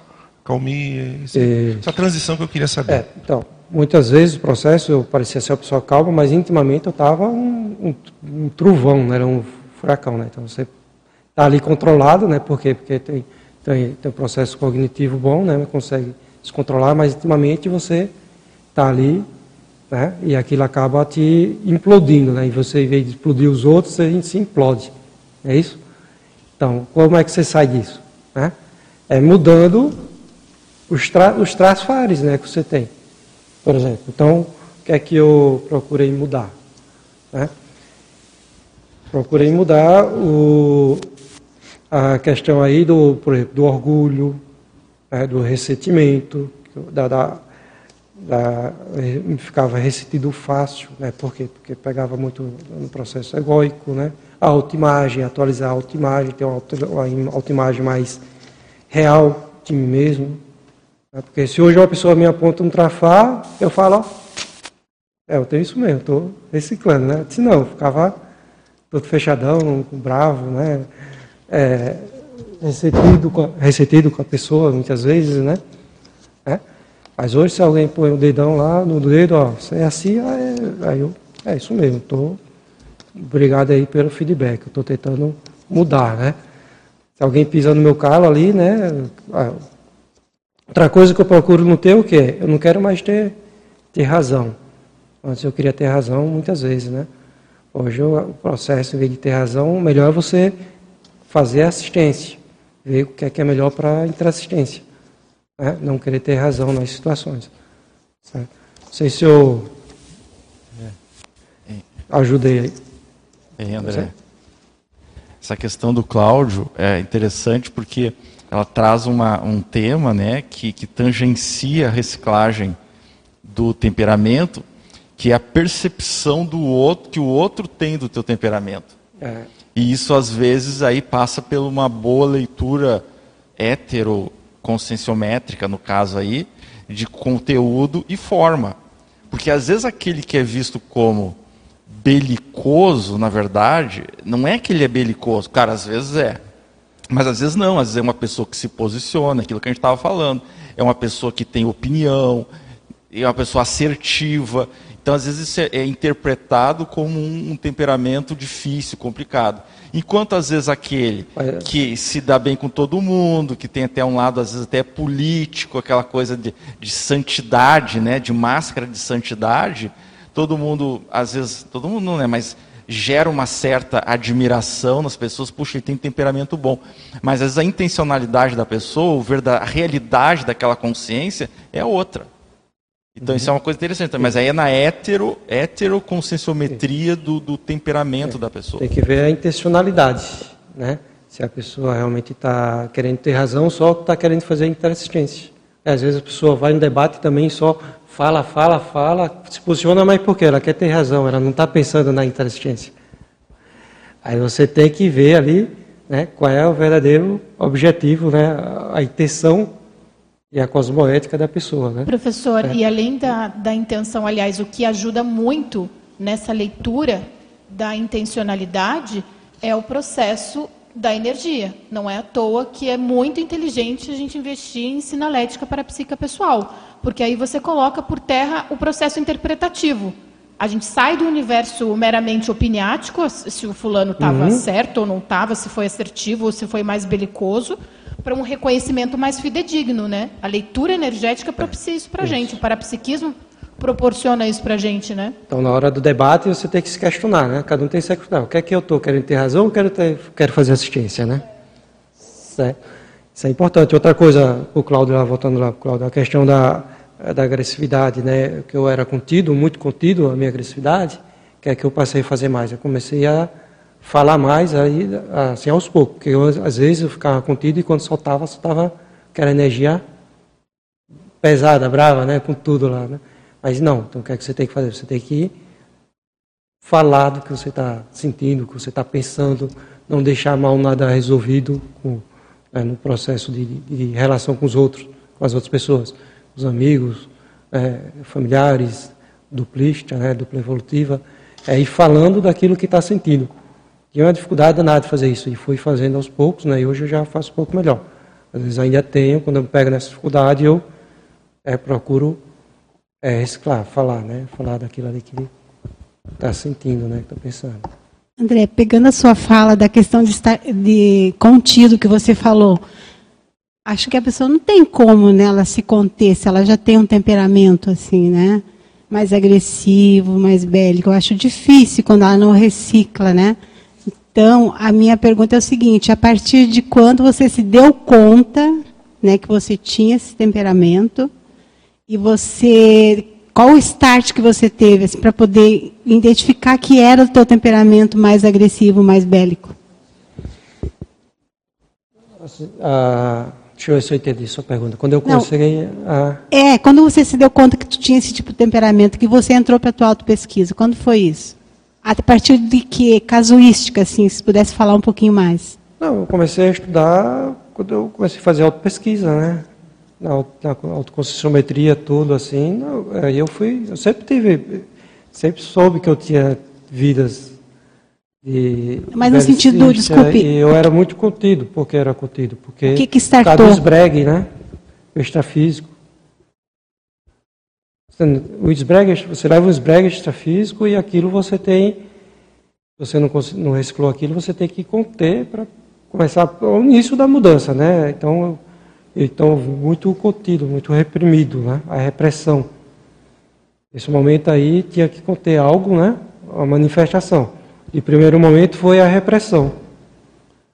Aí depois comecei a elaborar, trabalhar, identificar tudo, fazer a Ressex e a Recim para chegar num, num, né, na, na, na, mudança do temperamento, né, na reciclagem. Não sabe por que, que eu trago isso? Porque eu fiquei pensando dentro das prioridades de cada um, né? Ah. Da importância, principalmente do intermissivista, né? Como ele se dá conta ou se dê conta que ele tem esse tipo de temperamento, né? Porque uma coisa é tu ouvir falar, outra coisa é tu realmente querer investir para mudar esse tipo de temperamento, é, para ser mais né, assistencial no dia a dia. Então, nesse sentido que eu estou trazendo. Tem que desenvolver autopesquisa, autocrítica, né? autocrítica é muito importante. Se você tem dificuldade de fazer autocrítica, né, vai na CUNS, né, o curso Cobaia, né, o programa autoconscienciométrico. Por exemplo, o programa, é, o programa autoconscienciométrico. São três anos, vai dar quase três anos de curso aí. Você entra um, sai outro. Vai mexer com, com tudo. Né? Desde lá, o, começa com uma pesquisa ali básica, trafó, trafá, depois vai até chegar numa visão de conjunto sua, né? que é o gráfico 360 graus, né? pelo concessiograma, depois de responder todo o concessiograma. Você vai ver qual é o seu megatrafó, megatrafá, é, vai receber feedbacks dos professores. Né? O ponto, ponto cego, você deve estar falando ponto cego, a pessoa que não se enxerga, né? não consegue enxergar o próprio temperamento, não é isso? Seus, seus trafares, seus trafores, né? Então aí é necessário o quê? Interagir com os especialistas da área, né? A conscienciometria, a consciencioterapia. A conscienciometria é, é ótima para isso, né? Porque a pessoa vai entrando nesse, tem o Cobaia, vai receber feedback direto, né? O feedback dos professores, né? O, todo esse programa conscienciométrico aí, que são quase três anos de curso, que a pessoa vai a todo, ter todo momento entrar no processo de autoexposição, né? e receber feedbacks dos professores e dos colegas também de sala de aula. Então tem uma hora que você vai estar tá ali, né? Ou você identifica realmente os seus traços, né? Como é o seu temperamento, né? Porque o que você não consegue enxergar, os outros vão abordar para você, vão, vão mostrar, vai mostrando aos poucos, né? De cada um com o seu nível de, de, de abertismo, né? E você tem a oportunidade ali de, de reciclar aquilo ali, né? De identificar e reciclar, né? Só para completar, então, é, tu acha que é possível, após a pessoa passar por todo né, esses cursos que a gente tem na Conscius, né? Chegar uhum. no final lá do Recim 2, né? Tudo bem, estão três anos e pouco. Tu acha que uma pessoa consegue passar por tudo isso e não reciclar seu temperamento? Eu acho uma pergunta bem não, difícil. Alguma coisa, né? alguma coisa vai reciclar, né? Mas se, se a pessoa vai ter sucesso na reciclagem de temperamento, aí a gente não, não sabe dizer, né? Vai de cada um. É? é vai da, da, da vontade do abertismo e do aprofundamento de cada um. Né? O aproveitamento aí é. As chances de sucesso são maiores, né? Vamos dizer assim. É porque a autoexposição é grande, né? Quando a gente chega nesse é. consim cobaia, né? É, você vai se, expondo, né? Vai tendo feedbacks e vai ter a atualização da, da autoimagem, né? Eu acho que isso é bem importante também, né? Os autodiagnósticos, né? A realização dos autodiagnósticos e a atualização da autoimagem, porque às vezes você pensa, tem uma imagem de si, o outro tem uma imagem de você e tem aquilo que realmente você é. Né? Então, com, a, com, esse processo de exposição e feedbacks né, e retorno, você vai atualizando sua autoimagem, deixando ela mais realista, né? sem dramas, né? sem, sem, sem drama, você vai tornando ali a sua autoimagem mais realista. Isso aí vai lhe dando uma força muito grande, né? uma manifestação comportamental mais autêntica, né? mais autêntica. Isso aí vai proporcionar uma reciclagem muito boa, né? Muito grande. Só para dar uma sugestão, ontem tivemos o verbete do professor João Paulo, né? Que é sobre Tafal Chave. Recomendo para as pessoas que não assistiram. Obrigada, André. Eu ia complementar nessa colocação. Eu fiquei pensando o quanto, às vezes, é difícil a gente se dar conta né, da, da reciclagem que uhum. precisa fazer. A, e a importância da autopercepção. Né? Então, quando você estava falando o que, é prioritário, eu estava pensando, tá bem, mas tenho muita coisa, mas o, o que eu vejo, o impacto das minhas ações no outro ou nas relações que eu tenho, para que de fato eu consiga entender o que, é prioritário. Né? Então, eu acho que essa questão dessa autopercepção, de você se questionar os impactos que você deixa, né? o rastro que você deixa nos ambientes, eu acho que são, são pontos importantes para você que está aqui ouvindo é, né, essa, uhum. esse debate sobre reciclagem do temperamento, pensar o que começar a enfrentar e entender como é que funciona esse mecanismo. Né? E eu acho que um ponto que a gente comentou aqui, que foi a questão de você fazer essa conscienciometria, eu acho que é importante você uhum. entender né, traços forças, o, o, trafar, mas também o que falta para poder, de fato, uh, em pequenas ações, ir fazendo alguns movimentos. Né? Então, eu acho que para colaborar aí com a sua colocação. É. é o trafal é importante também, né? Por exemplo, pra, eu tenho um trafal, por exemplo, pessoal fala, quando o pessoal fala em alto afeto, eu fico perdido, eu não sei nem, é, fico assim, mas como é que é ter alto afeto? É uma coisa assim meio estranha para mim, né? Tem que desenvolver essas sinapses ainda, né? Porque é, quando você fala é um, um trafal assim, eu acho que muita gente tem, né? Mas eu assim ainda fico, eu dei um exemplo bem basicão assim, né? Porque tem claro trafal, tra, tra, que falta muitas outras coisas, né? Mas assim, é uma coisa que eu fico pensando, tentando ver como é que eu posso ser mais afetivo com mesmo, comigo mesmo, né? Ter mais alta fé.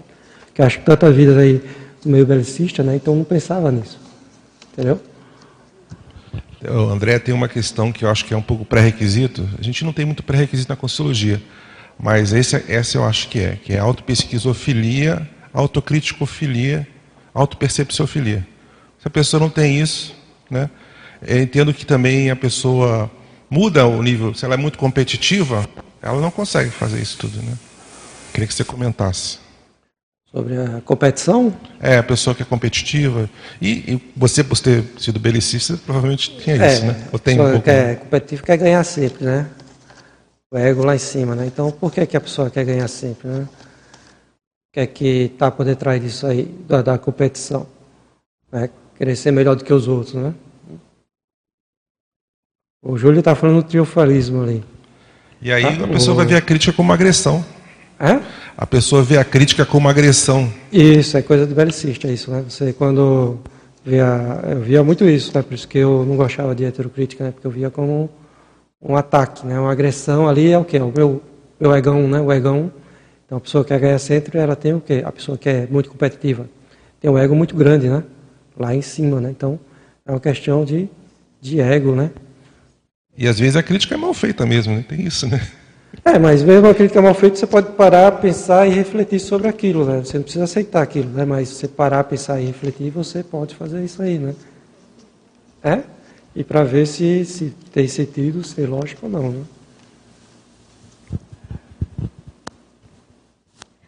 Professor André, vou trazer mais duas perguntas aqui dos nossos colegas que estão acompanhando online a sua tertúlia. E o Jorge Rodrigues, Rodrigues ele faz uma pergunta bem interessante. Ele diz o seguinte: a Tacom ajuda a melhorar o temperamento? É, é, depende, né? Por exemplo, se, eu, se a pessoa ali é uma com os réus que só pensa estar tá no meio belicista matando os outros, tomando muita bebida alcoólica, muita, né? Ela for, vai, vai fazer tacom, vai melhorar de temperamento. Agora, para o internecivista que está pensando em trabalhar com atares, esclarecimento, né? vai melhorar? Para mim, eu acho que não. né? Só vai repetir a mimese de muitas vidas, né? Se já, a pessoa já fez tacom. Né? Mas aquela pessoa ali que está ainda no meio marginal, né? roubando, assaltando, usando drogas, vai fazer tacom, vai melhorar de temperamento. Né? Agora, quem já fez curso intermissivo, pensar em tacom, isso é regressão, né? Isso é regressão, só vai é, incrustar, só vai manter um traço ali, né? que a pessoa precisa reciclar o intermissivista, né? que está pensando em evoluir já com Atares, né? o esclarecimento, uma evolução mais lúcida, mais avançada, mais baseada né? na, na, na, racionalidade, na intelectualidade, na max-fraternidade. Né? Então, fazer tacom é.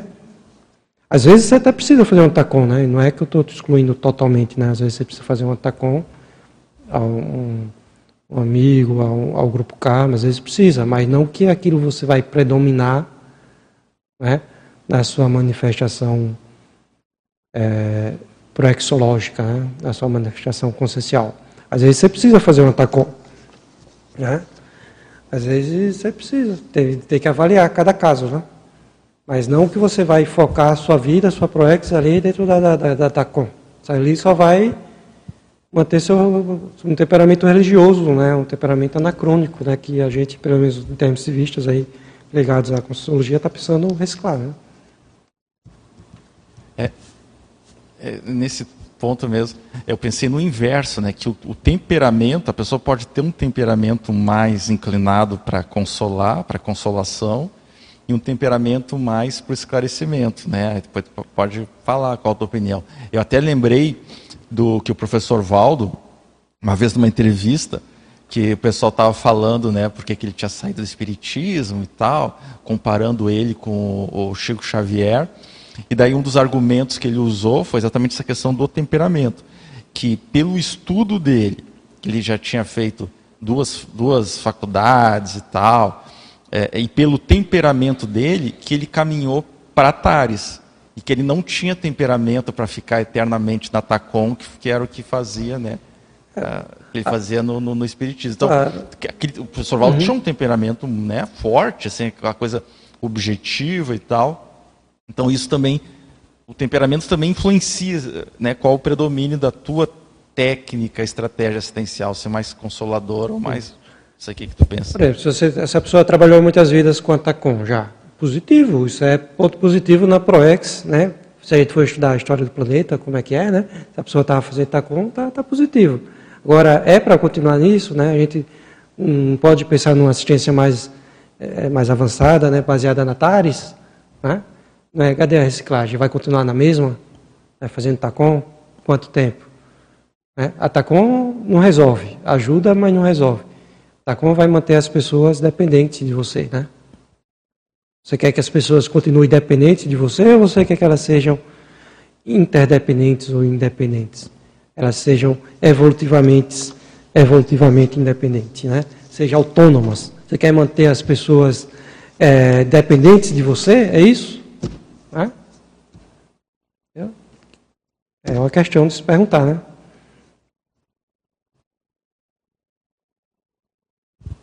Realmente uma boa reflexão, né? É. é professor, eu vou trazer mais uma pergunta aqui. A Naira, Naire Paiva está falando o seguinte. André, vou falar como ela escreveu, tá? André, tu achas que conhecer nosso passado é fator determinante para a reciclagem do temperamento? Eu acho muito importante, né? Eu acho muito importante, mas claro, cada um tem, tem seu momento. Eu mesmo tenho mais de 20 anos de Conscienciologia, eu só fui conhecer vidas passadas há pouco tempo, dois ou três anos. E para mim foi bem determinante, porque eu descobri uma, depois puxei outra, outra, outra, veio como se fosse né, um, várias, assim, uma atrás da outra, mas eu demorei aí mais de 20 anos aí para conseguir identificar vidas passadas, né? E para mim veio, eu consegui ter uma visão de conjunto, né, de sobre mim, o que é que eu estava fazendo, né, nas vidas passadas, né, qual a minha minha atuação, tanto a especialidade extrafísica também que eu já falei, né, que é a questão da parasegurança, né, entender melhor a mim mesmo, né, porque eu estava envolvido com tanto belicismo assim, né, que fazia parte do trabalho, né, essas inserções, essas infiltrações no meio belicista. Isso me fez assim me aceitar melhor, né, ter uma maior autoaceitação. Então, quando a pessoa se aceita, a pessoa fica mais tranquila com, com ela mesma, né? É, fica mais tranquila. Mesmo ainda tendo alguns traços, né, belicista, gostar de ver alguma coisa belicista aqui e outra, mas a pessoa se aceita mais. Quando a pessoa consegue se aceitar, né, e primeiro é reconhecer que tem aquilo, né? Depois aceitar que tem aquilo, depois procurar mudar aquilo, né? Aí já é outra, é um processo não se torna, não traz, não tem mais sofrimento, não tem mais drama. Ou seja, a reciclagem passa a ser uma reciclagem prazerosa, vamos assim, né? Professor André, um pequeno adendo que eu conversava aqui com o meu amigo Júlio é que você acabou de fazer a definição do autoafeto, que há pouco você fez um comentário aqui ah, que sim, ah, ainda não ótimo. tenho sinapse em relação ao autoafeto, mas é ou não é, Júlio? É, autoaceitação, começa por aí, É né? muito, muito bacana. Muito bom, muito legal. feedback, muito Pegamos, pegamos o André ali, hein? Isso é o Muito lado bom de ser sem cobaia, né? A gente tem sempre feedbacks muito bons dos colegas, né? Muito bom. É. Reciclagem no ato, assim, né? É, o com cobaia no ato, online. Ô, André, uh, tem um ponto que se chama autocosmoética aqui na, no paper. E eu queria te convidar a contar um pouquinho para a gente. Você escreve ter lucidez e discernimento quanto à intencionalidade e à autocosmoética. Uhum. Como esses dois itens, né? Podem ajudar nessa questão, principalmente a questão da autocosmoética, onde a gente enxerga ali coisas que talvez não, não É. são mais, né? Muitas vezes a gente é, acha que quer fazer uma coisa, quer- mas no, no final a gente tem outra intenção, né? Tem outra, né? Então às vezes você quer quer fazer uma TARES, mas você, na verdade você quer ter razão, né? Então na verdade você quer fazer assistência, mas você quer poder, você quer, né? Então o que é que está por detrás realmente da sua intencionalidade, da sua cosmoética, né? Então às vezes a gente tem que se questionar, né? Qual é a minha intenção? O que é que eu quero com isso, né? Com essa ação? Com, com esse comportamento, com essa colocação, certo? Então é isso aí, essas sutilezas, né, que não, não são aparentes muitas vezes, né, que a gente tem que se questionar, né? Porque a cosmoética ela é bem muito sutil, né? Muito sutil, muito sutil. Então cada um tem que se questionar nesses momentos, né? Acho que seria isso que eu tenho para colocar agora só. Eu vou trazer mais uma pergunta aqui, professor, que os nossos colegas estão colocando, né? O Eduardo Dória, ele faz um- uma pontuação bem interessante. Ele diz o seguinte: tudo que é novo assusta a princípio, mesmo sendo algo que nos traga uma personalidade renovada e melhor na sua automanifestação. Aí ele pergunta: como fazer a virada de chave, o turning point, sem recaídas?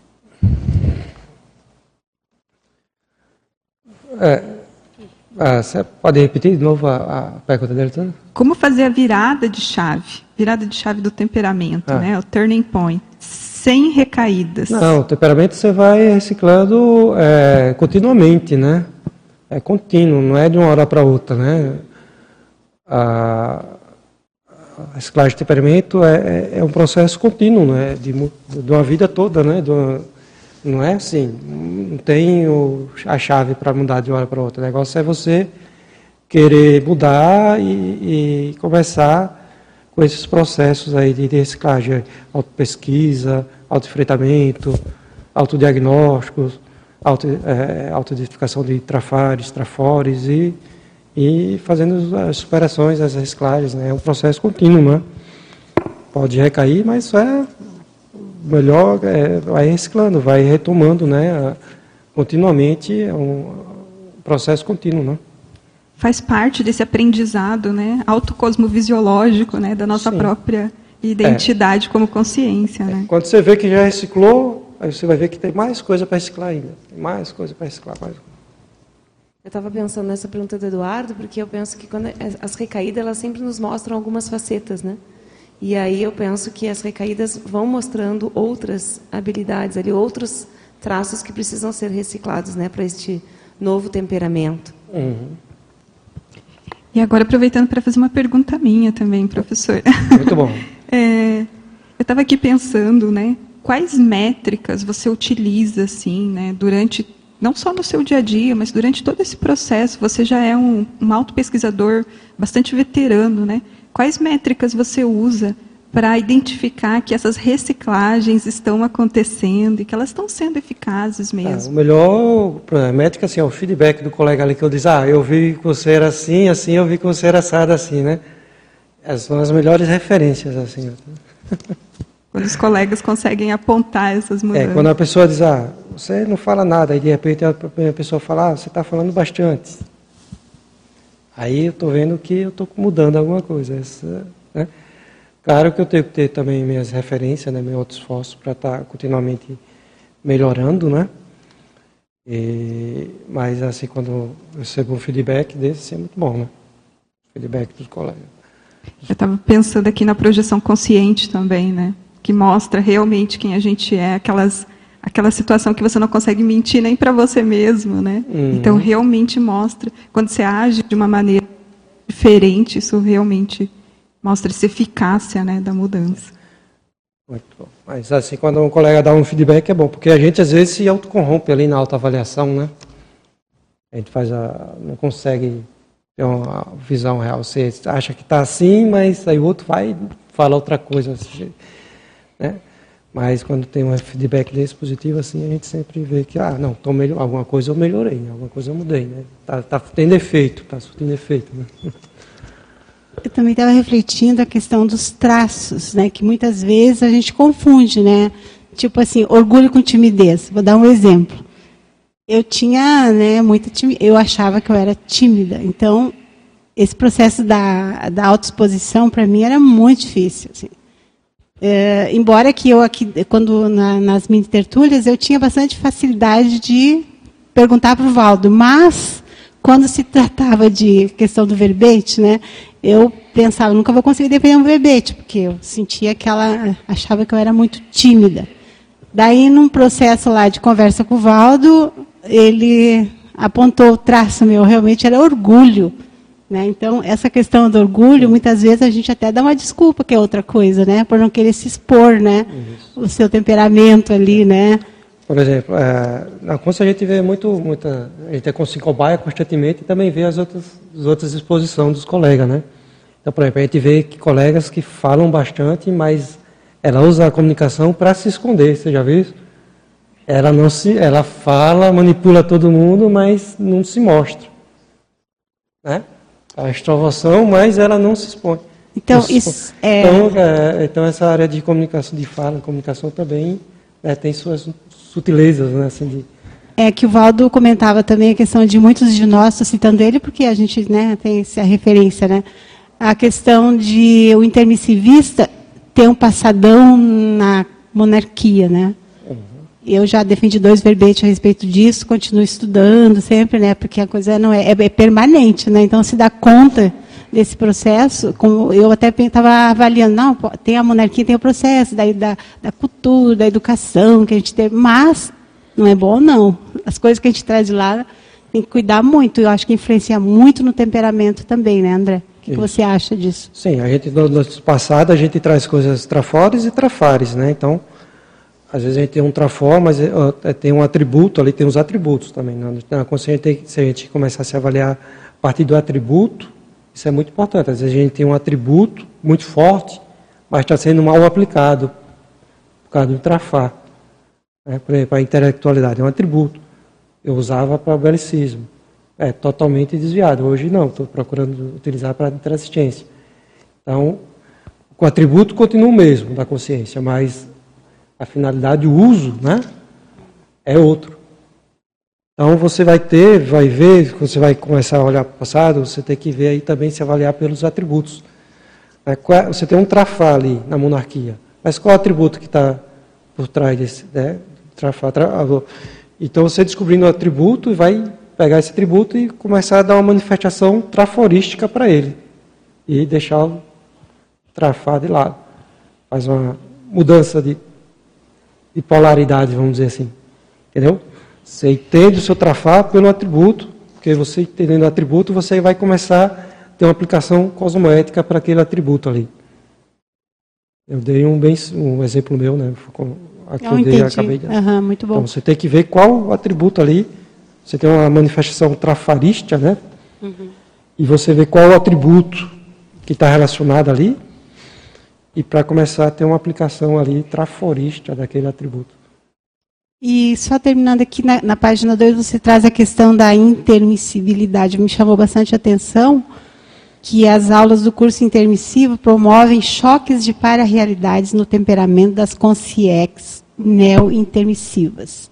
Você pode ampliar um pouquinho mais sobre isso, por favor? Então, muitas vidas nós tivemos aí, né, como a gente acabou de falar, no belicismo, na monarquia, na religião, né? E quando chega ao curso intermissivo, né, nada disso é importante. O importante é a consciência, a interassistência, né? Para mim isso é um choque, né? Começa a pensar de outra forma. Né? Começa a ver o, as bobagens que fez do passado, né? os erros, os exageros, as anticosmoéticas. E agora o curso intermissivo avançado, né? Conhecer com essas consciências mais evoluídas, mais fraternas, assistenciais. Né? Então, isso para mim é um choque, né? Passa um, um choque. A pessoa tem que procurar,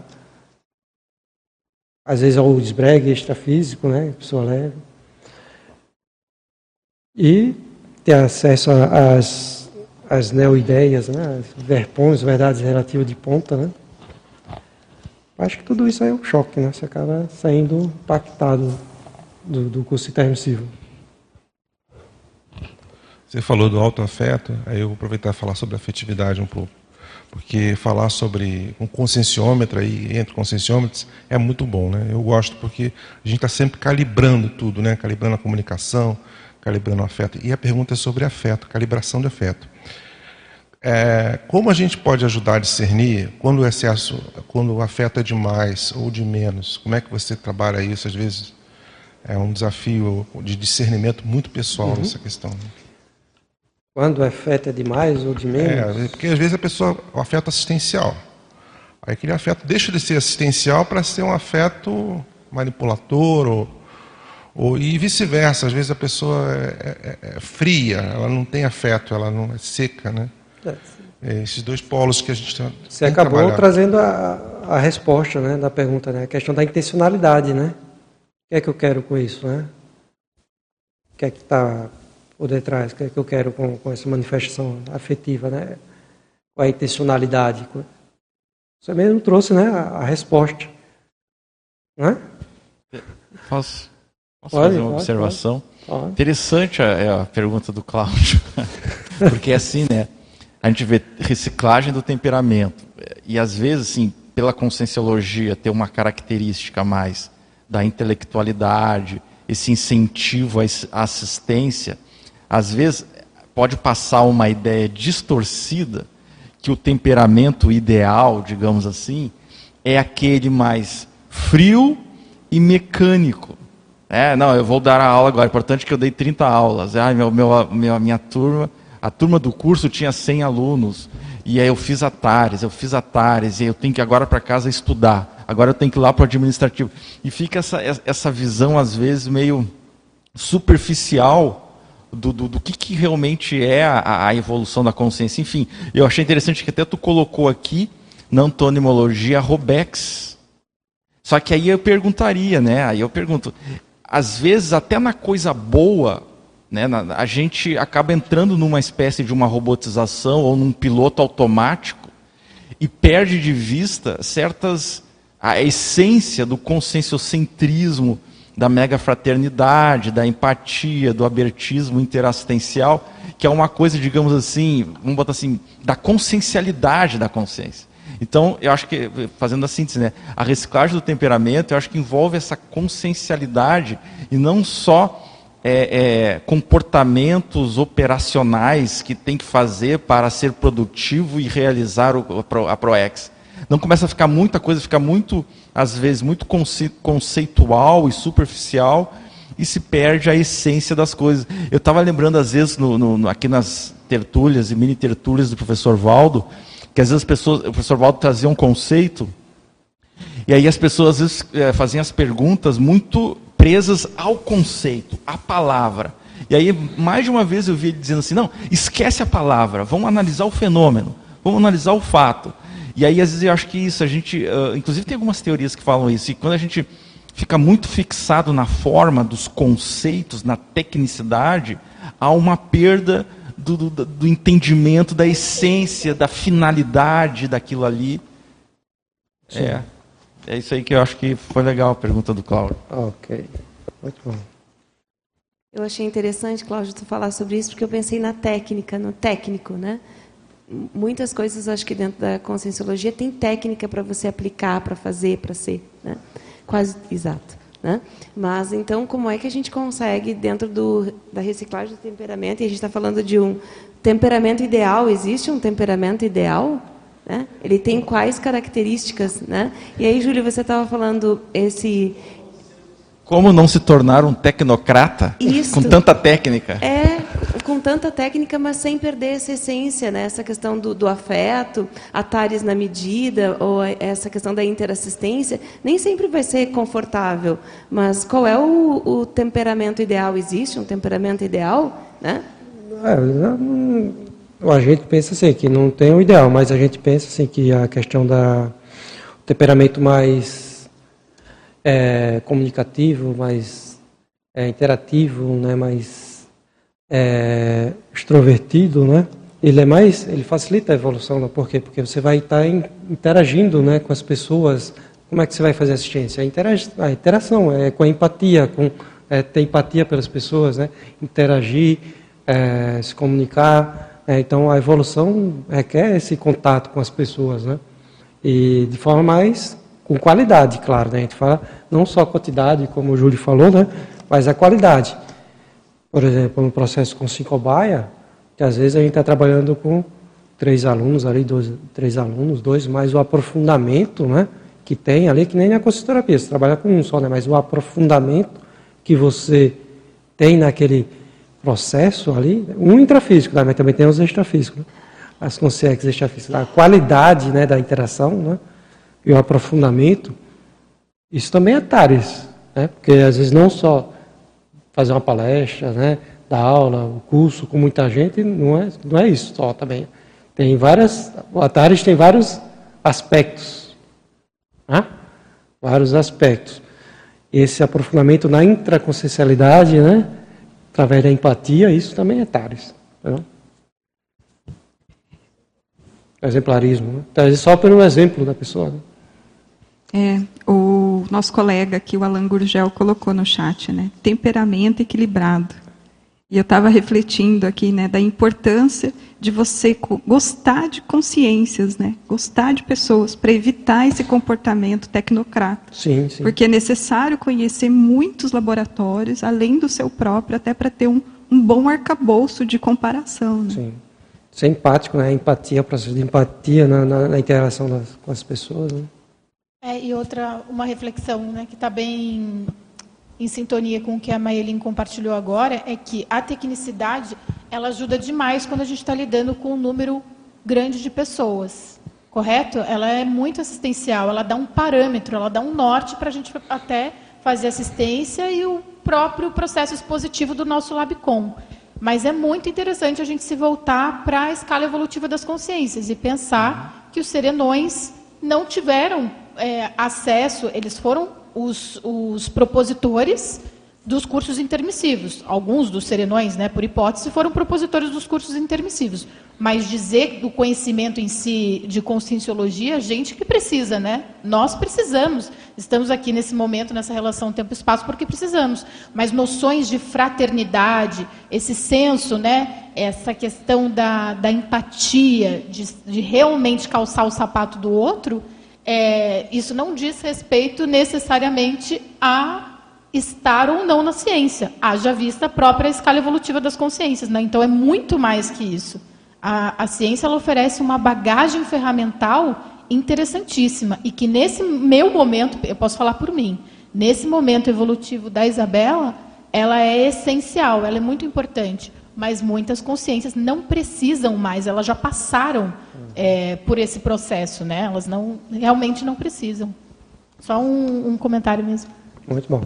E trazendo mais um comentário aqui do chat também, né? O Batista Lopes ele fala o seguinte: a diversidade de temperamento entre as consciências permite que determinada problemática seja vista por ângulos diferentes, né? E corrobora o que a gente estava discutindo.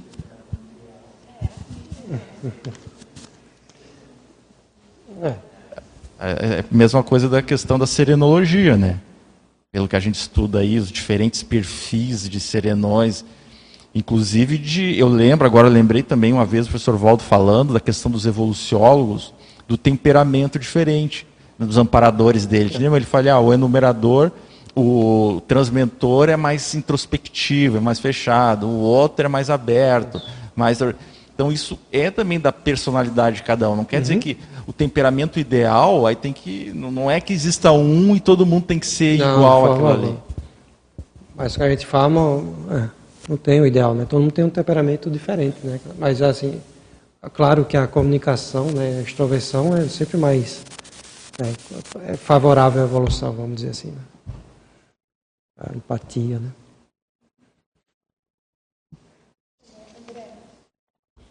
Queria fazer uma pergunta em cima do, do, da contribuição ali da Terezinha em relação aos cursos intermissivos. Do choque que a. a eu, eu, vou fazer um comentário e eu gostaria de saber se, se para você tem lógica. Se o choque em si não é essa. Na tua experiência, está no teu Labcom, é em relação ao conjunto de, de valores e a, e a ideia ali que é apresentada. Por exemplo é muito comum que a, a pessoa que teve a, o processo ali do temperamento ligado à monarquia ou ao, ao belicismo tenha uma boa parcela de vanglória em relação a isso.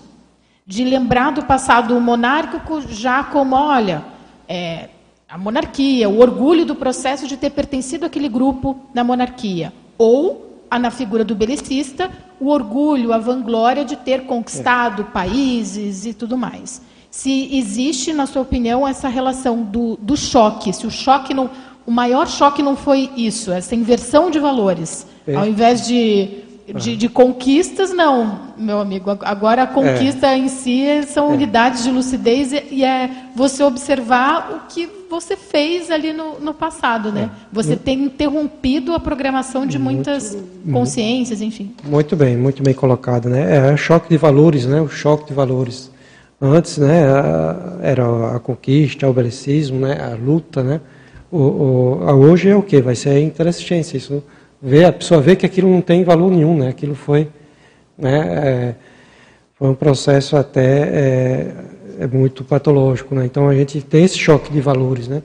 Quando você passa a pensar, a trabalhar de outra forma, com a inteligência, com as verpons, verdades relativas de ponto, né? isso aí dá um choque forte, né? Na consciência, né? É a mudança, time, né?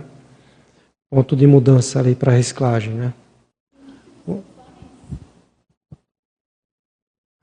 Pessoa tem que aproveitar ali os trafores, né, que a pessoa tem, né, entender ah, que tudo, a consciência, o que permanece são os atributos, né? Você tem os atributos, a consciência tem os atributos e você utiliza aquele atributo ali, seja pela, é, de forma traforista ou trafarista. Então é pegar o atributo e começar a aplicar aquele atributo de forma traforista, né? E aí essa seria uma resposta para a pessoa não não cair na, no processo de dramatização é, em relação à nova realidade que se apresenta ali nos cursos intermissivos. Ela teve acesso, não na sua totalidade, mas ela teve acesso a uma parcela ali da sua holobiografia e que não foi lá é. muito positiva. Teve muitas questões positivas, senão ela não estaria no curso intermissivo, mas teve um processo ali um, um pouco mais pesado. O que, que você colocaria para que a pessoa não, não caísse nesse ímpeto da dramatização ou da, da melancolia? Qual, no, no teu caso, né, no seu Labcom, o que, que você compartilharia aí com a gente? É aquela questão ali do alto, do, entender o que aconteceu, né? o entendimento, utilizar da, da autoaceitação, né? o autoentendimento, para você não dramatizar, né? não, não ir para o lado ali da vitimização, né? da melancolia, né? na melex, né? porque você acaba em melex, né? quando você olha para o passado e vê os erros, né? você vai para melex. Então você tem que ver o que teve de positivo, o que, é que você tem de positivo, de trafores, para começar a usar positivamente, cosmeticamente, esses trafores, né? esses atributos. Né? É, não ficar se vitimizando o tempo todo, né? sair da auto-vitimização. Né? Ver, reconhecer o que, que errou né? e começar a corrigir, né? melhorar. Acho que era isso. Muito bom, professor André. Então, estamos nos encaminhando aqui para a finalização da nossa tertúlia de hoje. Quero trazer aqui as pontuações né, do nosso debate. Nós tivemos 101 espectadores simultâneos, 358 acessos e 11 presentes. Eu passo a palavra agora para você, para suas considerações finais. Bom, gente, eu queria agradecer a todos por ter vindo, os presencial, os online, né? E foi mais uma oportunidade evolutiva aqui de me colocar como, como cobaia, né? foi mais um, um auto, uma boa autoexposição aí, né? E, e, espero que tenha ajudado, né, bastante aí na reciclagem de todos, né? E eu acho que é isso, né? A questão do reciclagem de temperamento é um fato, para mim, foi primordial, né, no meu processo de reciclagem, de, de, da evolução. E pode ser para muitas pessoas. Né? Espero ter ajudado bastante. Acho que era isso. Né? Obrigado a todos. Obrigada, professor André. Nós deixamos.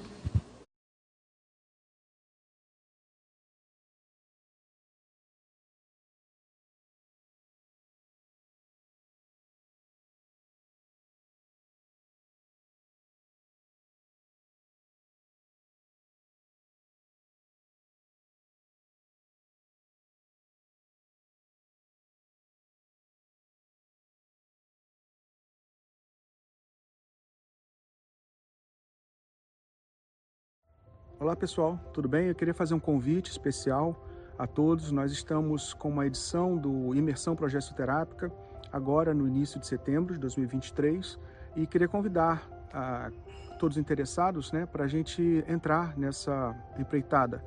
Na verdade, é um, o curso Imersão Progestoterápica é um curso bastante específico, bastante, é, bastante consolidado dentro dos estudos conscienciológicos. São três dias de, de imersão 20 horas no total, em que a gente trabalha debates consciencioterápicos, o atendimento junto ao IPCOM, energização dos consciencioterapeutas e também a experiência, a experimentação da autoprogessoterapia do evolucente, ou seja, do pesquisador é, da consciencioterapeuticologia, da autoconsciencioterapeuticologia. Então é isso, fica o meu convite a todos, um grande abraço e nos vemos lá.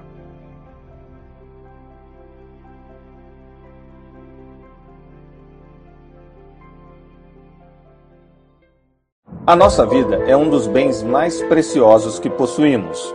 Viver é uma grande oportunidade de nos desenvolvermos, nos relacionarmos, de aprendermos, mas principalmente de evoluirmos. Contudo, muitos, apesar de considerar a vida seu maior patrimônio, não arrumam tempo para refletir sobre ela. Pensar para onde estão indo, se estão no caminho certo ou se desviando. Devido ao corre-corre do dia a dia, contas para pagar, pressões profissionais e responsabilidades familiares, acabam deixando a vida passar sem parar para avaliá-la. Assim, é hora de pensar: o que você está fazendo com a sua vida? Levantar seus erros e acertos, fracassos e realizações, perdas e conquistas e planejar o futuro. Balanço existencial uma reflexão sobre a sua trajetória. O acoplamentário é o primeiro laboratório grupal do planeta, tecnicamente preparado para potencializar o desenvolvimento parapsíquico e os atributos conscienciais. Os cursos acoplamentário possuem temáticas específicas relacionadas à autopesquisa dos EPICONs que convidam você a aprofundar seus conhecimentos e vivência nas mesmas. O curso acontece regularmente no campus CAEC em Foz do Iguaçu Escolha as melhores datas e venha desenvolver o seu parapsiquismo. Você pode adquirir pacotes com 3 e 6 cursos do Aquaplamentário com descontos especiais através do site campuscaec.org barra. Aproveite!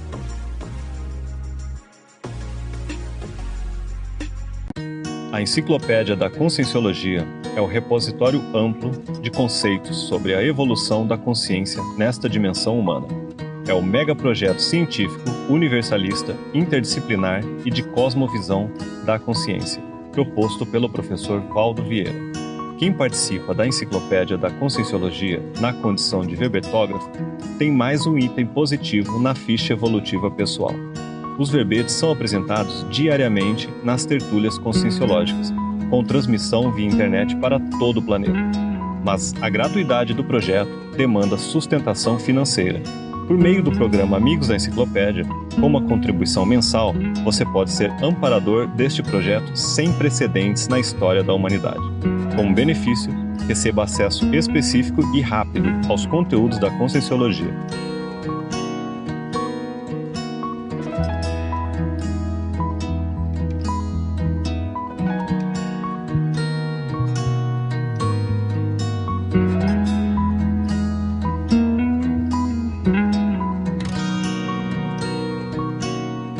Seja um amigo da enciclopédia. Acesse amigosdaenciclopédia.org ou entre em contato pelo 45 99104 7905.